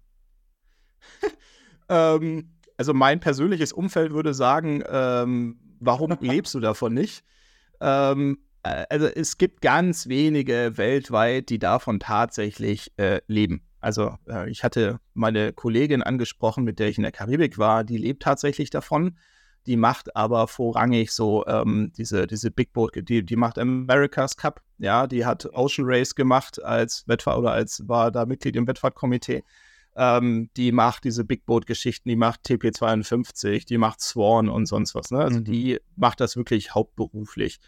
Ähm, alle anderen ähm, Wettfahrtleitungen. Und das Gleiche gilt genauso für Schiedsrichter. Ne? Das, das, da ist kein Unterschied. Da ähm, machen das in der Regel alle ehrenamtlich und die bekommen dann per Diem, also ein Tagegeld, eventuell. Ja, aber das sind alle unbezahlt. Also wenn die hinterher 0 auf 0 nach Hause fahren, dann war es okay. Das war eine wichtige Information für die Welt. Ja. Das sind weil auch alles hier, der, ne, jetzt können wir zur Kommunikation kommen, weil die Trainer verdienen ja mittlerweile alle eigentlich meistens Geld, was gut so ist. Ja. Ähm, ja. Und es gibt, es gibt ein paar Nationen. eben nicht.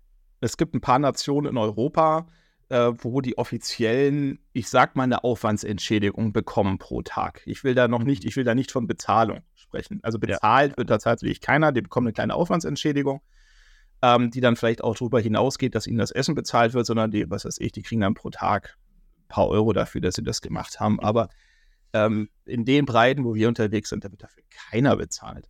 Du Verrückter. Ja. So, und dann darfst du das Geheule anhören von, den, von denen, die bezahlt werden. Genau. Und von, sind wir mal ehrlich, von denen, die es bezahlen, also den Eltern. ja, genau. ähm, äh, Thema Kommunikation. Die bezahlen, aber die bezahlen ja euch und nicht mich. Also von daher. Ja, ja wir haben auch, wir haben auch diese, diese Folge ganz nebenbei schon wieder einmal, ähm, glaube ich, äh, untergebracht, warum das Startgeld in Kiel immer so doll ist. Äh, mhm. ne, weil du einfach für deine 18 äh, Menschen, die im Wettfahrtleiterteam sitzen, die Schiedsrichter kommen ja noch on top, ähm, ja, die wenigstens die Unterkunft, äh, das Essen, Benzin etc. bezahlen musst. Also ja. das ist natürlich schon eine Stange Geld, ähm, auch ohne eine Aufwandsentschädigung. Genau. Also Und nicht nur die, sondern in Kiel beispielsweise auch DLRG, Wasserwacht.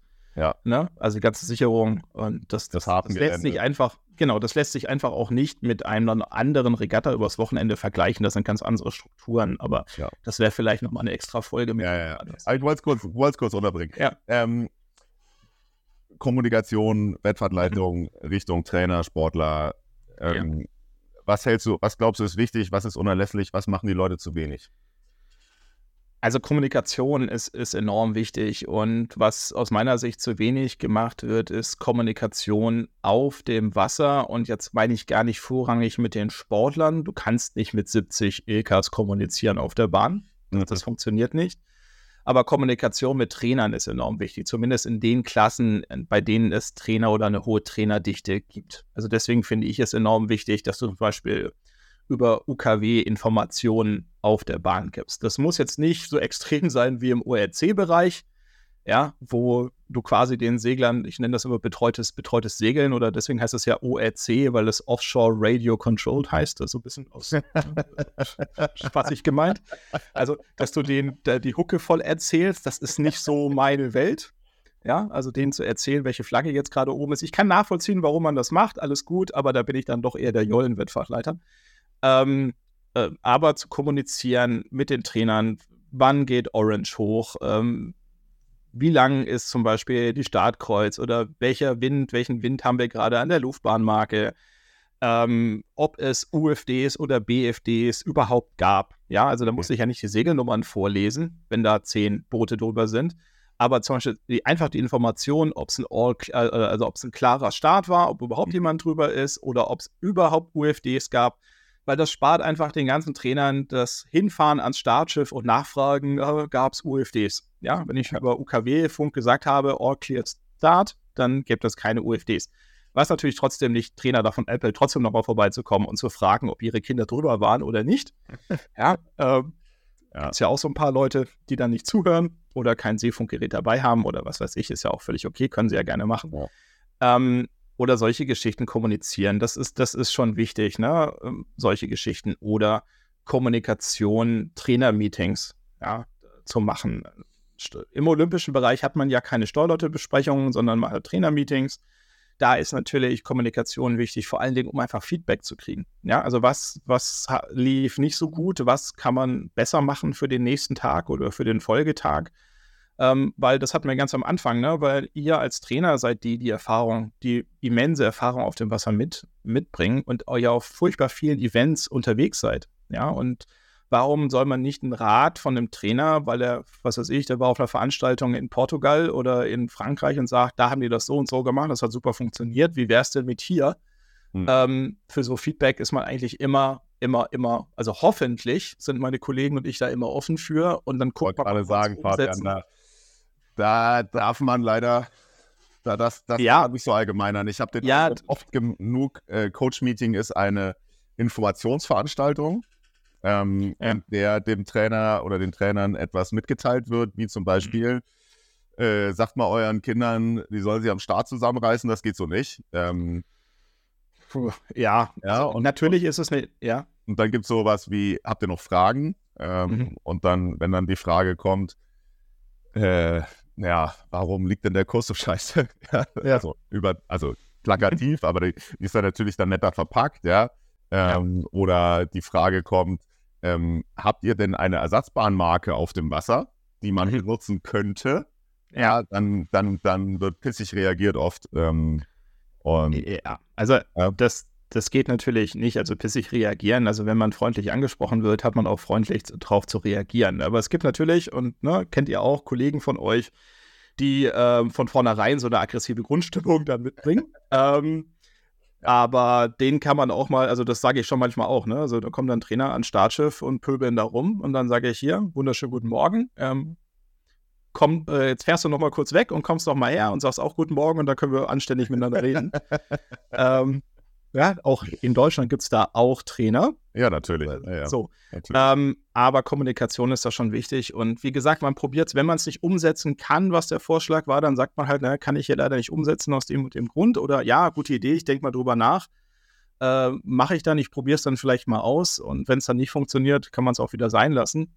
Ähm, aber Kommunikation mit Trainern ist schon wichtig. Und wenn ich jetzt Klassen habe, die keine große Trainerdichte haben, ja, sagen wir mal, Klassen, wo ja, die eher bei Erwachsenen segeln oder Kielboote oder so, Ja. ähm, da ist Kommunikation schon auch wichtig. Aber da ist es mir dann zum Beispiel wichtig, dass ich einen Ansprechpartner habe. Ja. Ja, und nicht 80. Ja, weil man muss auch ganz klar sagen, da sind viele Segler, die haben alle ihre eigenen Interessen irgendwo. Ja. Und die kommen dann zu dir als Wettfahrtleiter, ähm, teilweise ja auch mit, mit, mit richtigen Anmerkungen oder mit begründeten Anmerkungen. Das kann man dann gerne aufnehmen. Aber wenn man dann eine Entscheidung trifft, ob man das generell so macht, dann möchte ich gerne jemanden haben, der quasi für die Klasse spricht, ähm, damit ich auch sagen kann, hey Leute, das war ein Wunsch der Klasse und nicht von XYZ. Ja, und nicht jeder, muss man auch wissen, und die Erfahrung muss man machen, nicht jeder, der sagt, er spricht für die Klasse, spricht auch für die Klasse. Mhm. Ja, also Alle, äh, haben- alle haben einen Namen im Kopf. kein Kommentar. ähm, aber ja, das ist halt, ne? Ich glaube, ja, ja. Also, ne, da muss man halt wichtig sagen, und das macht man zum Beispiel bei der ersten Steuerleute-Besprechung, äh, sagt man auch, okay, ähm, wer ist denn hier ein Ansprechpartner der Klasse? Mit wem kann ich reden? Ist hier der Sportwart da, der erste Vorsitzende? Oder benennt mir jetzt einen Segler, der das kanalisiert, mit dem ich sprechen kann, und dann, ähm, dann funktioniert das auch. Mhm. Okay, Fabian, dann kommen jetzt ein paar Fragen, die wir vielleicht ein bisschen kürzer äh, Ja. beantworten können, die im Rahmen von einem Coach-Meeting auf jeden Fall gefragt werden. Mhm. Ab und zu. Zum Beispiel gestern das Rennen mit dem 30-Grad-Dreher. Warum habt ihr das nicht abgebrochen?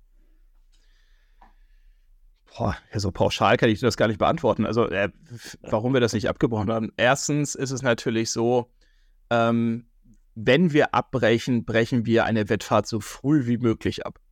Ja, Mhm. also klassisch ist, auf der Startkreuz kommt der 30-Grad-Dreher rein. Die Wettfahrt wird abgebrochen. Ja? Startkreuz hole ich sie zurück, lege die Bahn eventuell neu aus oder wenn ich weiß, es ist nur ein kurzfristiger Dreher, weil die eine Wolke da gerade drüber, drüber gehuscht ist, die einzige am ganzen blauen Himmel, die den Wind nach rechts gezogen hat, dann warte ich halt und fange neu an. Ähm, wenn das, also es kommt immer drauf an, wo passiert der Dreher. Jetzt nehmen wir an, das ist der 30-Grad-Dreher, der passiert, das erste Boot ist kurz davor, die, das letzte Outer Gate zu runden, um dann ins Ziel zu fahren. Also das dann abzubrechen, 30 Grad, boah, eher nicht. Ja, die lasse ich dann, lasse ich durchs Ziel durchfahren. Und ja, natürlich, für, die, für das letzte hintere Drittel, das vielleicht gerade um, das, um, die, um die zwei rumfährt beim Trapez, ist das natürlich, ich sag mal, dover, als für den, der gerade auf, auf dem Zielreach ist. Aber die Frage ist, was ist dann fairer, abzubrechen ähm, und dem Segler, der gerade kurz vorm Ziel ist, diese Wettfahrt in Gänsefüßchen zu klauen? Ja, Mhm. der hat sich da 45 Minuten einen abgebrochen, Voll der gute vorne Perspektivwechsel. Ja. ja, um da, um dann, äh, um da durchs Ziel zu fahren und dann breche ich ab, auf, weil ich sage, für das letzte Drittel passt das jetzt nicht mehr. Also, nee. Äh, ganz ehrlich, das, das, das geht dann auch nicht. Also, gibt es da, Guidelines irgendwo? ja, es gibt, es, gibt, es gibt Guidelines. Es gibt Guidelines bei World Sailing zu dem Thema. Die nennen sich Race Management Policies von World Sailing. Da steht sowas drin. Ja, weil auch hier wieder der Blick ins Regelbuch. Das Regelbuch sagt dazu gar nichts. Ja. Ja, Aber die Kinder machen doch immer Protest, weil das äh, unfair war, unfaires Segeln. Ich mach Protest Ja. gegen die Wettfahrtleitung. Wer ist dabei? Ja, Jetzt genau. ziehen los, Also erst- holt die Missgabe er- raus. Das Erstens, ist mindestens genau. Regel 2. Regel 2 ist nämlich faires Segeln. Genau, also sehr gut, ja. Also Regel 2 ist, ist faires Segeln. Aber ähm, erstens, man kann gegen die Wettfahrleitung nicht protestieren. Das geht nicht. ja, von vornherein dürft ihr gerne auch wiederum wissen kommunizieren. wir Trainer, das kommunizieren wir fleißig, aber es ist Genau. egal. Ja. Genau, erstens und kann man nicht. egal. Genau, man kann einen Antrag wieder Gutmachung stellen, aber auch dafür muss man äh, erstmal be benennen, gegen welche Regel das Wettfahrtkomitee gerade verstoßen hat. Und es gibt keine Regel, dass eine Kreuz eine Kreuz sein muss. Es gibt dazu keine Regel im Regelbuch. Ähm, aber natürlich sollte eine Kreuz eine Kreuz sein. Ähm, ja, also ich muss halt als Wettfahrtleitung abwägen, ist das jetzt fair und ist das fair für alle oder ist es nicht fair für alle oder oder also ich muss halt, bevor ich abwägen kann, und dazu gibt es tatsächlich eine Regel im Regelbuch zum Abbruch, wo ziemlich genau beschrieben ist, wann ich eine Wettfahrt abbrechen kann, unter welchen Regelbedingungen. Und da steht eben auch drin, dass ich, wenn ich abbreche, halt das abwägen muss. Ja, insbesondere dann, wenn ich zum Beispiel, wenn der erste, wenn das erste Boot bereits durchs Ziel gegangen ist, auch dann kann ich eine Wettfahrt abbrechen, zum Beispiel aus Sicherheitsgründen, ja, wenn das Gewitter kommt. Ähm, aber ja, natürlich, ich muss einfach abwägen, ist das jetzt fair oder nicht. Und wenn ein Winddreher kurzfristig ist, weil da, wie gesagt, die Wolke gerade durchgegangen ist und es sonst keine Verschiebung im Feld gab, also der letzte, übertrieben gesagt, nicht erster geworden ist dadurch, dann muss ich einfach überlegen, mache ich was oder mache ich, mache ich nichts und kann ich die Bahn anpassen oder kann ich sie nicht anpassen? Also World Sailing sagt zum Beispiel in ihren Policies ab 15 Grad Winddreher, der konstant ist, also der so bleibt, sollte ich eine Bahnänderung in Erwägung ziehen und ab 20 Grad sollte ich es definitiv machen. Und alles, was drüber ist, muss ich halt abwägen, kann ich die Bahn anpassen oder nicht. Und wenn ich die Bahn nicht anpassen kann in einem möglichst frühen Stadium, dann sollte ich abbrechen. Das sagen die Richtlinien, Guidelines dazu. Stark. Ganz stark. Ja. Fabian, muss ich eigentlich Protest am Zielschiff anmelden? Um Gottes Willen, ich hoffe nicht. Außer, außer, außer du stehst auf einem Surfboard. Ähm, die Surfer haben das tatsächlich in ihren Regeln, dass du Proteste am Zielschiff anmelden musst. Ähm, frag mich nicht, wieso. Ähm, ich, bin wir auch haben es im Segeln auch so oft in der Segeanweisung. ich bin da beim Surfen auch mal einmal ein bisschen auf die Klappe geflogen mit, aber, ähm, aber die also Erfahrung, War das immer, also als ich ein Opti-Kind war, war das immer so. ja, ich kenne das auch. Steht Also, in vielen Segelanweisungen einfach schlichtweg immer noch drin. Weiß, Ja, das ist totaler Käse. Die Leute sollten ihre Segelanweisungen überarbeiten, aber dann stehen wahrscheinlich auch noch ganz andere Dinge in den Segelanweisungen drin, die ich gar nicht wissen will. Ähm, dass man sich am Startcheck anmelden muss. Nee, das ist ja aber ein Unterschied. Also am Startschiff anmelden in dem Sinne ist ja ein Sicherheitsfeature. Das heißt, ich will wissen, welcher Segler ist tatsächlich auch angekommen auf meiner Bahn. Wer Aber da ist ja Check-in und Check-out draußen. Ge-. Ja, ja, oder im Hafen, ne? Also du hast im Ja. Hafen ein Checkout-System, elektronisch oder was weiß ich, per Unterschrift und dann willst du schon wissen, sind denn die Segler auch draußen angekommen? Ja, das kommt Ja, Revier ja. drauf an. Und dann willst du natürlich auch wissen, wie viele Segler sind denn tatsächlich auf meiner Bahn, weil je nach, wenn plötzlich zehn Boote fehlen, ähm, weil die, keine Ahnung, ihnen zu viel Wind ist oder weil die am Tag vorher Bruch gehabt haben, dann kannst du deine Startlinie auch kürzer machen, beispielsweise. Mhm. Ähm, das ist natürlich ein Unterschied. Aber, aber in der Regel wird das ja abgefragt bei, ich sag mal wirklich bei Dorfregatten, die machen das schon immer so. Da sitzen der Erna, Erna und Uta auf irgendeinem Boot und müssen da die Listen checken. Ähm, Ja, Genau, also da, das geht einfach ja nur, auch. Also da selber musst du dich. Also, so, also anmelden und ab, anmelden am Startschiff macht aus meiner Sicht nur dann aus Sicherheitsdingern oder wenn ich jetzt auf dem, auf dem Baggersee bin, dann sehe ich das ja. Also das brauche ich dann jetzt vielleicht nicht unbedingt. Aber das ist ja eine ganz andere Nummer als Proteste anmelden am Zielschiff. Das eine hat ja mit dem anderen überhaupt nichts zu tun. Ähm, naja, dieses Anmelden am Zielschiff kommt, glaube ich, noch aus der Zeit oder weil man meinte, dass wenn da jemand Protest anmeldet, dann kann ich meine Schiedsrichter anrufen, die zu Hause vorm warmen Kamin sitzen ähm, und dann kommen Ah. die abends.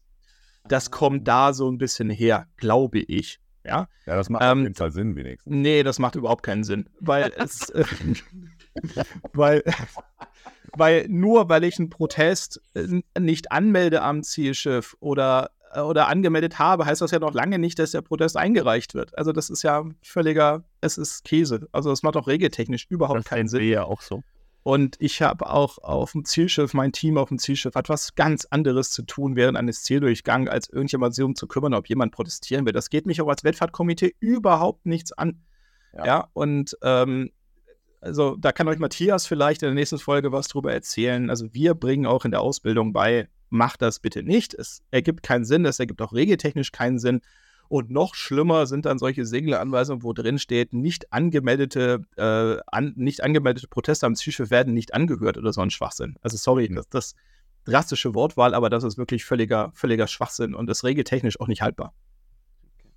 Also. Überlegt euch den Segler, der, der, der absäuft auf der Bahn, weil er einen Schaden hat und direkt in den Hafen fährt, der kommt ja nie am Zielschiff vorbei.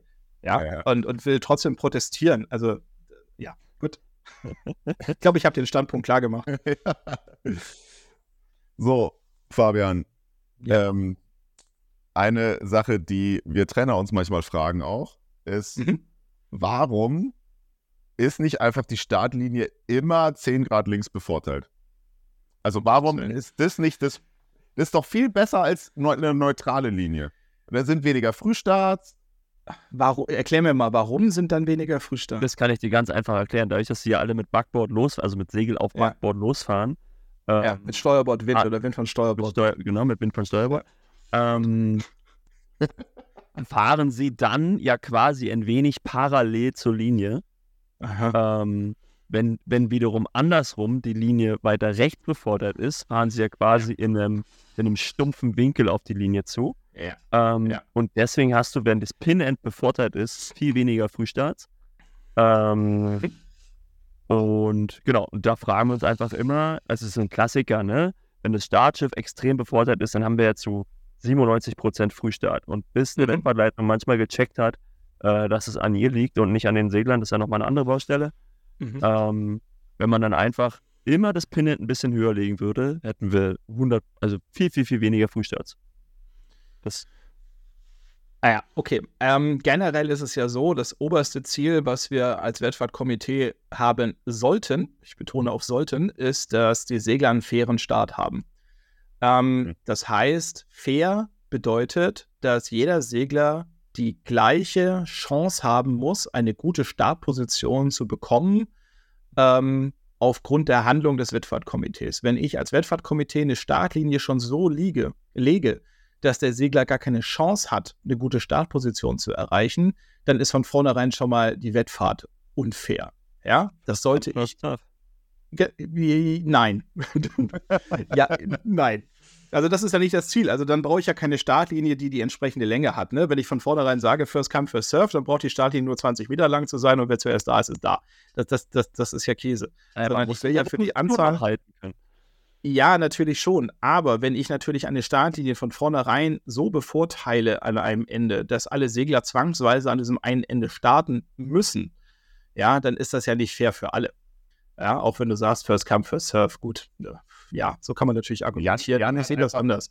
Jan hat Ich einfach nur im letzten Trainingslager 100% nur Pin-and-Starts trainiert und wollte jetzt hier gerade was regeln, glaube ich. Ja, weil ich glaube, ich glaube insgeheim, dass es auch ein Wettverleiter-Trick ist, der jetzt so nicht offiziell verraten wird, weil es ist Also, ja eigentlich ganz, ganz Wenn es, ein Trick, wenn, es, wenn es ein Trick ist, ist es, glaube ich, nicht meiner. Außer du sagst mir jetzt, dass ich das schon mal anders gemacht hätte. Dann raus damit. Äh, wir haben ja gerade von über Kommunikation gesprochen. ähm, aber äh, sagen wir mal so, also es, ich bemühe mich, eine Startlinie neutral für den Segler zu legen. Das heißt natürlich nicht, dass nicht irgendwas bevorteilt sein könnte. Also wenn ich zum Beispiel weiß, alle Segler wollen nach links, ja, weil da der Wind besser ist oder aufgrund von Landbedingungen wollen sie alle nach links, was mache ich? Bevorteile ich das Startschiff Mhm. ja, um diesen Vorteil wieder, wieder rauszunehmen. Das heißt, es kann durchaus sein, dass eine Startlinie 10 Grad Pin-End vorne oder Startschiff vorne ist, aber damit versuche ich ja, die Linie für den Segler wieder neutral zu legen. Und das ist auch so ein bisschen das Mhm. Problem, was wir versuchen in der Ausbildung rüberzubringen, ist, der Segler entscheidet, ob eine Linie fair liegt und nicht ich als Wettfahrtleiter. Also ich kann noch so sagen, hier der Wind kommt aus, was weiß ich, äh, kommt aus 90 Grad und deswegen ist meine Peilung aus Pinend muss 180 Grad sein. Ja, dann liegt die Linie vielleicht neutral zum Wind. Aber wenn die Segler alle nach links wollen, dann sagen die Segler, hey, ich will nach links und damit ist die Linie für den Segler eben nicht mehr fair. Das heißt, Ja. das versuche ich ja auszugleichen. Ich versuche ja diesen Vorteil, den der Segler vermeintlich an irgendeinem Ende hat, versuche ich ja so rauszunehmen, dass es egal ist, wo du auf der Startlinie startest. Es haben alle den gleichen Vorteil von egal von wo du startest, sonst brauche ich keine entsprechend lange Startlinie. Ja, das, Wie lange ist denn die ja Ding. Startlinie?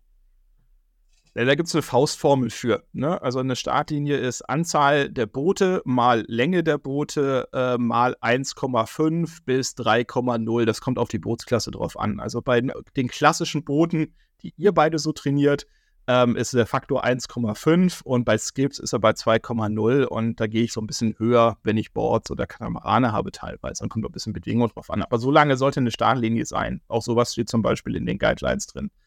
Ja, und ähm, das heißt, mein Ziel ist, eine faire Startlinie so zu legen, dass jeder Segler eine gute Chance hat, auf eine optimale Position zu bekommen beim Start. Und eine faire Linie heißt nicht, dass sie 90 Grad zum Wind ist, sondern mein Ziel ist es, dass das komplette Feld gut auf der Startlinie verteilt ist und nicht irgendwo ein riesen Spot ist, der leer ist. Ne? Also die letzten 100 Meter runter sind leer. Das, das ist, nicht, ist nicht das Ziel. Das klappt nicht immer, ja. Ähm, aber wir bemühen uns, das so zu machen. Also, ne? ja, das, das ist das oberste, sollte das oberste Ziel sein. Wie gesagt, wir versuchen das. Klappt leider nicht immer und irgendwo muss man halt den Kompromiss auch machen. Ne? Also, wenn der Wind halt pendelt wie Sau, ähm, du bist schon im dritten Startverfahren, hast dreimal AP gehabt, ähm, das wird irgendwann mal auch nicht besser. Ja, das heißt, die Segler werden irgendwann mal auch so nervös und es wird so hibbelig, ähm, dass du halt sagst, okay, pass auf, dritter Start, die Boote müssen jetzt weg und wenn dann halt das Pinhead ein bisschen weiter vorne ist und sich da unten ein paar tummeln, dann ist das immer noch fairer, als jetzt nochmal zu warten und, ne, ja, und ja. dann erst, ähm, das ist halt, muss man so ein bisschen abwägen. Also es ist wie immer nicht so einfach, wie wir dachten. Ne? Nein, es ist Verdammt. nicht so einfach, wie man, wie man sich das denkt. Ne? Wir spielen ja kein, wir sind ja nicht beim Hallenhalmer oder äh, ne? spielen ja auch kein Fußball. Das heißt, äh, ja, der, das ist ein bisschen komplizierter. Jetzt hat wieder, grade, jetzt hat wieder gerade einer, ein, ein Halmer-Enthusiast wieder den Podcast ausgemacht, ähm, weil, er, weil er sich angegriffen fühlt. Fabian, toll. Okay. Ähm.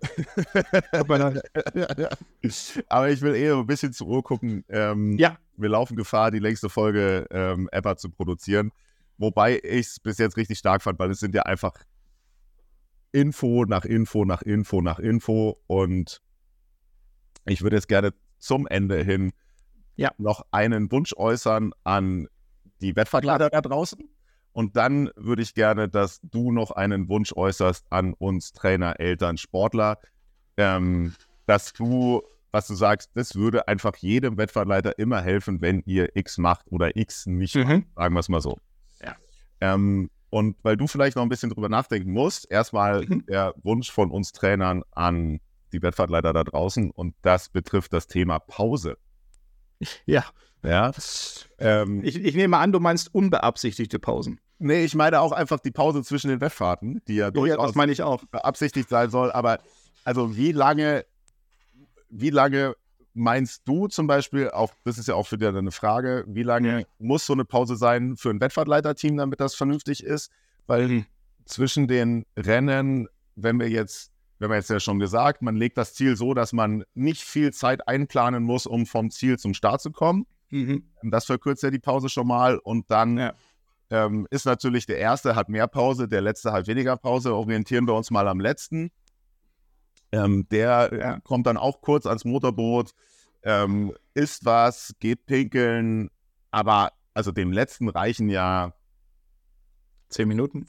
Maximal, ich hätte jetzt eher fünf, ja, ja. zehn Minuten gesagt. Also lange auf, also, wo man vielleicht ein bisschen mehr zu tun hat. 420er wollen nochmal eine Fockhöhe machen oder, oder sowas, aber also für mich, für mich ist, äh, ist wenn, wenn, wenn der Letzte im Ziel ist, dann hat er meinetwegen noch fünf Minuten und dann muss Orange hochgehen. Ja, spätestens.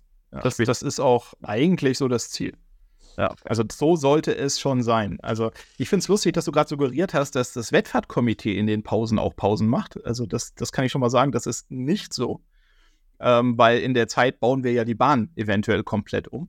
Oder äh, also ich habe ich hab halt leider manchmal den Eindruck, dass das so ist, weil wenn da eine halbe Stunde Pause ist, was macht man da eine halbe Stunde? Nee, also, nee, also, das, also ich hoffe, Jan äh, oder Toni, ihr seid oft genug bei mir mit auf der Bahn. Ich hoffe, dass das du nicht so gut nee, By the way, bei dir nicht, aber äh, ähm, ja, so sollte es natürlich kein Revier reinreiten, aber äh, mir fallen da schon ein paar ein aus dem letzten. Ja, also ich hatte, ich hatte zum Beispiel, also ich habe ja gerade schon ein paar Mal über diese äh, Wochenendregatta, die ich äh, vor drei, zwei, drei Wochen gemacht habe und äh, meine Partnerin findet das immer ganz gut, dass ich auch so kleinere Veranstaltungen mache, weil sie sagt, das erdet mich immer wieder so ein bisschen.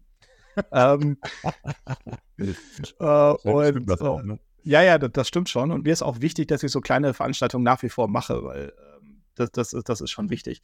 Ähm, ja, also da ist mir das auch passiert, dass einfach, dass einfach äh, die Pause ewig lang war und teilweise fast so lang war wie eine komplette Wettfahrt. Das lag aber einfach daran, dass die Aler längst im Ziel waren und der letzte Bela ewig gebraucht hat. Das, aber ich glaube, ja. darüber reden wir ja auch gerade nicht. Nee, genau. Sondern ähm, wir reden ja davon, es sind alle im Ziel und dann wird gewartet. Also ja, ich bin da auch dabei. Wenn es irgendwie möglich ist, wenn der letzte im Ziel ist, dann kriegt er fünf, sechs, sieben, acht Minuten und dann muss Orange wieder hochgehen ja, wenn ich nicht großartig die Bahn basteln muss. Aber in dieser Zeit wird die Bahn umgebaut, was weiß ich, Ersatzbahnmarken rausgeholt, neue Bahnmarken reingelegt, ein bisschen 10 Grad nach rechts gedreht, das Trapez oder das Dreieck von mir aus oder der Up-and-Down-Kurs. Ähm, das kann man dann, auch schon machen, wenn die, wenn die oben um die 1 rum sind. Oder? Ja, natürlich, natürlich, ja, ja, ja, aber klar, ich kann natürlich jetzt, was ist das Outer, Outer Loop äh, Trapez, äh, Quatsch, Outer Loop Gate, kann ich natürlich dann nicht ändern, ne? Das, das, ja. So, das meine ich. Ich meine jetzt nicht die 1 oder die 2, da gebe ich dir völlig recht, das hätte man vorher machen können. Ähm, oder ja, also deswegen, wenn der, wenn der Wind passt und die Bahn passt, äh, anfangen. So schnell Für mich ist auch also, dieses Thema Pause so ein richtig perfektes Beispiel für die passende Kommunikation, ne? Ähm, ja. Du kannst ja, wenn es kalt ist, ähm, dann kann man ja ganz klar als Wettfahrtleiter auch den Trainern kommunizieren, wir machen keine Pausen. Ja, ja also ja, ja, ja. Ähm, dann ist einfach wirklich, wenn der Letzte im Ziel ist, dann geht quasi Orange hoch, weil der hat dann immer noch zehn Minuten Zeit, was zu essen. Ja, es kommt natürlich immer darauf um, an, wo das Ziel Aber das kann man ja kommunizieren. So. Genau. Das kann man ja, ja. Das ist ja eine Frage der Kommunikation. Ne? Ähm, also ich kommuniziere eigentlich gar nicht, dass ich Pausen mache. Ich ja. mache eigentlich keine Pausen, außer es ist Zwang. Also Pause ist auch so, ja. glaube ich, auch der falsche Begriff. Also ich lasse keine, im Normalfall keine Zeit zwischen Zieldurchgang und Start. Okay. Ja, also ja. ich fange eigentlich gleich wieder an. Ähm, und natürlich hat dann natürlich jetzt der, der Segler, der zuerst im Ziel ist, der hat natürlich ein bisschen mehr Zeit als der letzte. Ich hatte auch leider, und da, das war dann auch mein Fehler, und äh, ich mache ja auch Fehler, ähm, doch. Was? Doch, doch, doch, doch, doch. Also habe auch mal zu wenig Zeit gelassen. Ne? Da kam dann der Trainer und hat sich beschwert, dass sein Kind nicht mal pinkeln konnte. Und äh, ähm, da gab es dann auch schon mal einen Antrag Wiedergutmachung, weil zu wenig Zeit war. Da kommt dann auch immer raus, ja, der Segler hat aber auch getrödelt. Das ist natürlich dann wieder was anderes. Aber ja, also deswegen ja. ist auch wichtig, dass das Zielschiff, wenn ich ein getrenntes Zielschiff habe, mir sagt, letzter Zieldurchgang, was weiß ich, 15.36 Uhr und dann weiß ich, dass ich um 15 Uhr, was weiß ich, 42, 43 kann ich Orange hochnehmen. Also das ist wichtig, Kommunikation. Und wenn dann ein Trainer kommt, äh, vielleicht sogar im Vorfeld und sagt, oh, jetzt die dritte Wettfahrt ist durch, es ballert ordentlich, kannst du mal 10 Minuten Pause länger machen. Was? Spricht nicht immer für alle. Ähm, und dann mehrere Trainer kommen. Oder ich weiß ja auch, mit welchen Trainern ich oder welche ja, wie will ich mich ausdrücken, äh, bei welchen Trainern ich in, entsprechende Informationen auch wirklich umsetzen sollte, wenn die mit dem entsprechenden Wunsch kommen. Ja, ich kenne ja wirklich genügend und nicht nur deutsche, sondern auch internationale Trainer, ähm, die dann auch mal so ein bisschen äh, mit dem Zaunfall winken und sagen, na, du hast ja was zu essen auf dem Schiff dabei. Mhm. ähm, gab es dann auch schon mal, aber äh, wenn dann bestimmte Trainer kommen und sagen, hey, pass mal auf, so zehn Minuten Pause, ein bisschen länger, wäre schon nicht schlecht, kannst du mal gucken, ob du das bei der nächsten Wettfahrt hinkriegst. Ich ähm, werde nicht müde, bei dir nach dem Kaffee zu fragen. Ja, ja, du. Ne? Ob du jetzt einen gekriegt hast, lassen wir jetzt mal offen, sonst habe ich nächstes Jahr den. Ja, ja, ja, ich, ich sage ja, ich werde nicht müde zu fragen. genau. Und ähm, ja, aber wie gesagt, da ist Kommunikation auch wichtig und jeder Trainer, der, der ankommt und sagt, pass mal auf, kann man da ein bisschen was anders machen, wenn das freundlich und nett rübergebracht wird und wir nett miteinander kommunizieren können, ohne dass da rumgepübelt wird, dann äh, höre ich da auch immer sehr gerne zu. Geil. Ganz stark. Fabian, jetzt hast du natürlich wenig Zeit gehabt, dir was zu überlegen, äh, was du gerne. Ja, ich habe aber einen Punkt habe ich tatsächlich gefunden. Ja, sehr gut. Dann. Ja, also ein Punkt ist, und das hatten wir gerade schon erwähnt, denkt dran, Trainer und Eltern und alle, die zuhören und auch die Segler, ähm, die, die das auf den Startschiffen und überall machen, und das gilt genauso für die Schiedsrichter, die machen das alle ehrenamtlich, da kriegt keiner Geld für. Ne? Und äh, die, wir verbringen eine enorme Zeit mit Urlaub und ohne Familie, ohne Freundin, ohne Freund, was weiß ich, auf, auf, für diese Veranstaltung, machen das alle ehrenamtlich, ähm, zumindest auf den Events, die, die wir, wo wir so unterwegs sind. Und wenn man das einfach so ein bisschen im Hinterkopf hat, ähm, dann ist das, glaube ich, schon eine coole Nummer, weil äh, wenn man freundlich miteinander umgeht und das so ein bisschen im Hinterkopf hat, äh, dann ist das, hilft das, glaube ich, schon enorm viel, gerade auch, um Nachwuchs zu generieren, weil ähm, wenn es irgendwann mal keine Wettfahrtleiter oder wenn keiner mehr Bock hat, das zu machen oder ein Schiedsrichter keinen Bock mehr dazu hat, dann, Dann waren offensichtlich alle bei Olympia. genau. Ja, ja. Ne? Ähm, dann wird es irgendwann mal, wird's irgendwann mal schwierig, so Veranstaltungen zu machen und deswegen äh, das im Hinterkopf behalten und da ein bisschen dran denken, bevor man jetzt, ja, ich glaube, ihr wisst, was ich meine und ich glaube, es ist auch übergekommen, was ich damit sagen will. Total. Also kann ich auch nur unterstützen. Ne? Nur unterstützen. Was Also, nicht heißt, was nicht heißt, dass nicht ähm, eine vernünftige Qualität von den Leuten abgeliefert werden soll. Ne? Also das will ich Ja. damit gar nicht sagen, sondern ähm, nur weil man etwas ehrenamtlich macht, zu sagen, naja gut, der macht das ehrenamtlich und deswegen ist die Qualität halt schlecht, äh, das wollte ich damit nicht sagen und das soll es auch nicht sein, aber ähm, man sollte das so ein bisschen im Hinterkopf behalten, wenn man dann über den Wettfahrtleiter schimpft oder den Schiedsrichter schimpft. Teilweise ja zu Recht, aber einfach im Hinterkopf behalten, ähm, dass die das alle nicht machen, weil sie damit Geld verdienen. Ich, ich schimpfe immer nur dann, wenn, wenn der Wettfahrtleiter auf mich unnahbar wirkt. Also ich finde es völlig okay, wenn die Fehler machen. Ja, Nicht so- sag mal so, wenn, wenn du, wenn, wenn wir zusammen oder wenn du auf einem Event bist, bei dem ich Wettfahrer bin, gleiches gilt für Toni oder auch für andere und die dann schimpfen, dann weiß ich aber auch, dass ich irgendwas falsch gemacht habe. Genau. Also- Also wenn, wenn die Reaktion dann aber Arroganz ist, dann, dann ist immer doof. Nee, das, Aber- das, ist, das ist immer doof. Genau. Das stimmt. Ich hoffe ja auch, Fabian, dass wir mit dieser Folge ein bisschen dazu beigetragen haben, äh, das Verständnis ähm, zu erhöhen. Also ich hoffe, dass diejenigen, die am Anfang auch eingeschaltet haben für die Folge, immer noch dabei sind, weil wir sind, glaube ich, schon ziemlich lange drauf. Ach, na klar, Also also ich- spannend. Ja, das ist ja gut. Und wir haben, wir haben, ich würde sagen, wir, wir haben noch einen Outtake, hoffentlich, ähm, um, um, um zum Ende zu kommen. Ähm, wür- Würde ich mal fragen, ob du eine Anekdote am Start hast, was die dümmste Frage in einem Coach-Meeting war. Dümmste Frage im Coach-Meeting. Ist tot die dümmste Frage im Coach-Meeting. Naja, dümmsten Fragen sind immer die, die in den Segelanweisungen stehen. Ja, weil du damit einfach ganz einfach öffentlich machst, dass du als Coach oder als Trainer Segelanweisungen nicht gelesen hast. Es gab früher mal diesen netten Spruch, wenn du was geheim halten willst, schreib es in die Segelanweisung. ähm, äh, ne, wir brechen uns teilweise dann ab, um diese Dokumente vernünftig zu schreiben. Und wenn dann irgendein Coach im Coach-Meeting fragt, wie ist denn das und das, und ich sage einfach hier 14.3 Segelanweisung steht's drin, ähm, das ähm, ist natürlich nicht so sinnvoll. Und ich glaube, auch bei den Kollegen kommt dann rüber, ah, der hat nicht mal das Dokument gelesen. Aber so dümmste Fragen gibt es einfach, äh. Also ich hatte mal vor kurzem den Fall, da habe ich am Anfang beim Skippers-Meeting gefragt, ob auch englischsprachige Teilnehmer da sind oder Teilnehmer, die kein Deutsch verstehen. Und dann hieß es nein, überhaupt nicht. Ich sage, gut, wenn es jemanden gibt, soll er sich jetzt bitte melden, dann mache ich das äh, bilingual. Ähm, und dann, äh, glaube ich, nach, nach fünf Sätzen äh, fragte ein Trainer, ob ich das bitte auf Englisch machen könnte, weil, ach so, genau, die Antwort war eben nein, es sei keiner da. Und dann nach drei Sätzen hat einer gefragt, ob ich bitte auch auf Englisch, weil es ein englischsprachiger Segler da. Ähm, da, der hat aber dann einen Shitstorm von der, seiner Umgebung bekommen, ob er nicht mal zuhören könnte. ähm, ja, aber ja, also äh, nee, tatsächlich so eine Anekdote mit dümmsten Fragen habe ich eigentlich nicht, nee. Klar. Dann bleibt uns nichts weiter übrig, Fabian, als das hier geschmeidig abzumoderieren. Ähm, Wir danken Hat mich sehr gefreut, vielen Dank. nicht nur für deine Zeit, die du hier wieder mal ehrenamtlich zur Verfügung stellst, sondern auch für diese geballten, komprimierten, leicht verständlichen Infos. Ähm, das war richtig gut. Ich habe auf jeden Fall was gelernt heute. Ja, einiges sogar. Dank. Einiges. Und ähm, äh, das ganz große Klasse. Ähm, ich freue mich, wenn wir uns sehen ähm, nächstes Jahr Mhm. ähm, bei den Veranstaltungen. Ja, sehr gerne, freue mich auch drauf. Und äh, sag mal, ich, ich sag mal au revoir, Fabian. Bonjour. Genau, ich, auch ich, tausend Dank. Ähm, ich glaube, wir haben mit der Folge hoffentlich Säge Deutschland wieder ein bisschen besser gemacht. Ähm, und ja, au revoir, salut. A bientôt. A bientôt.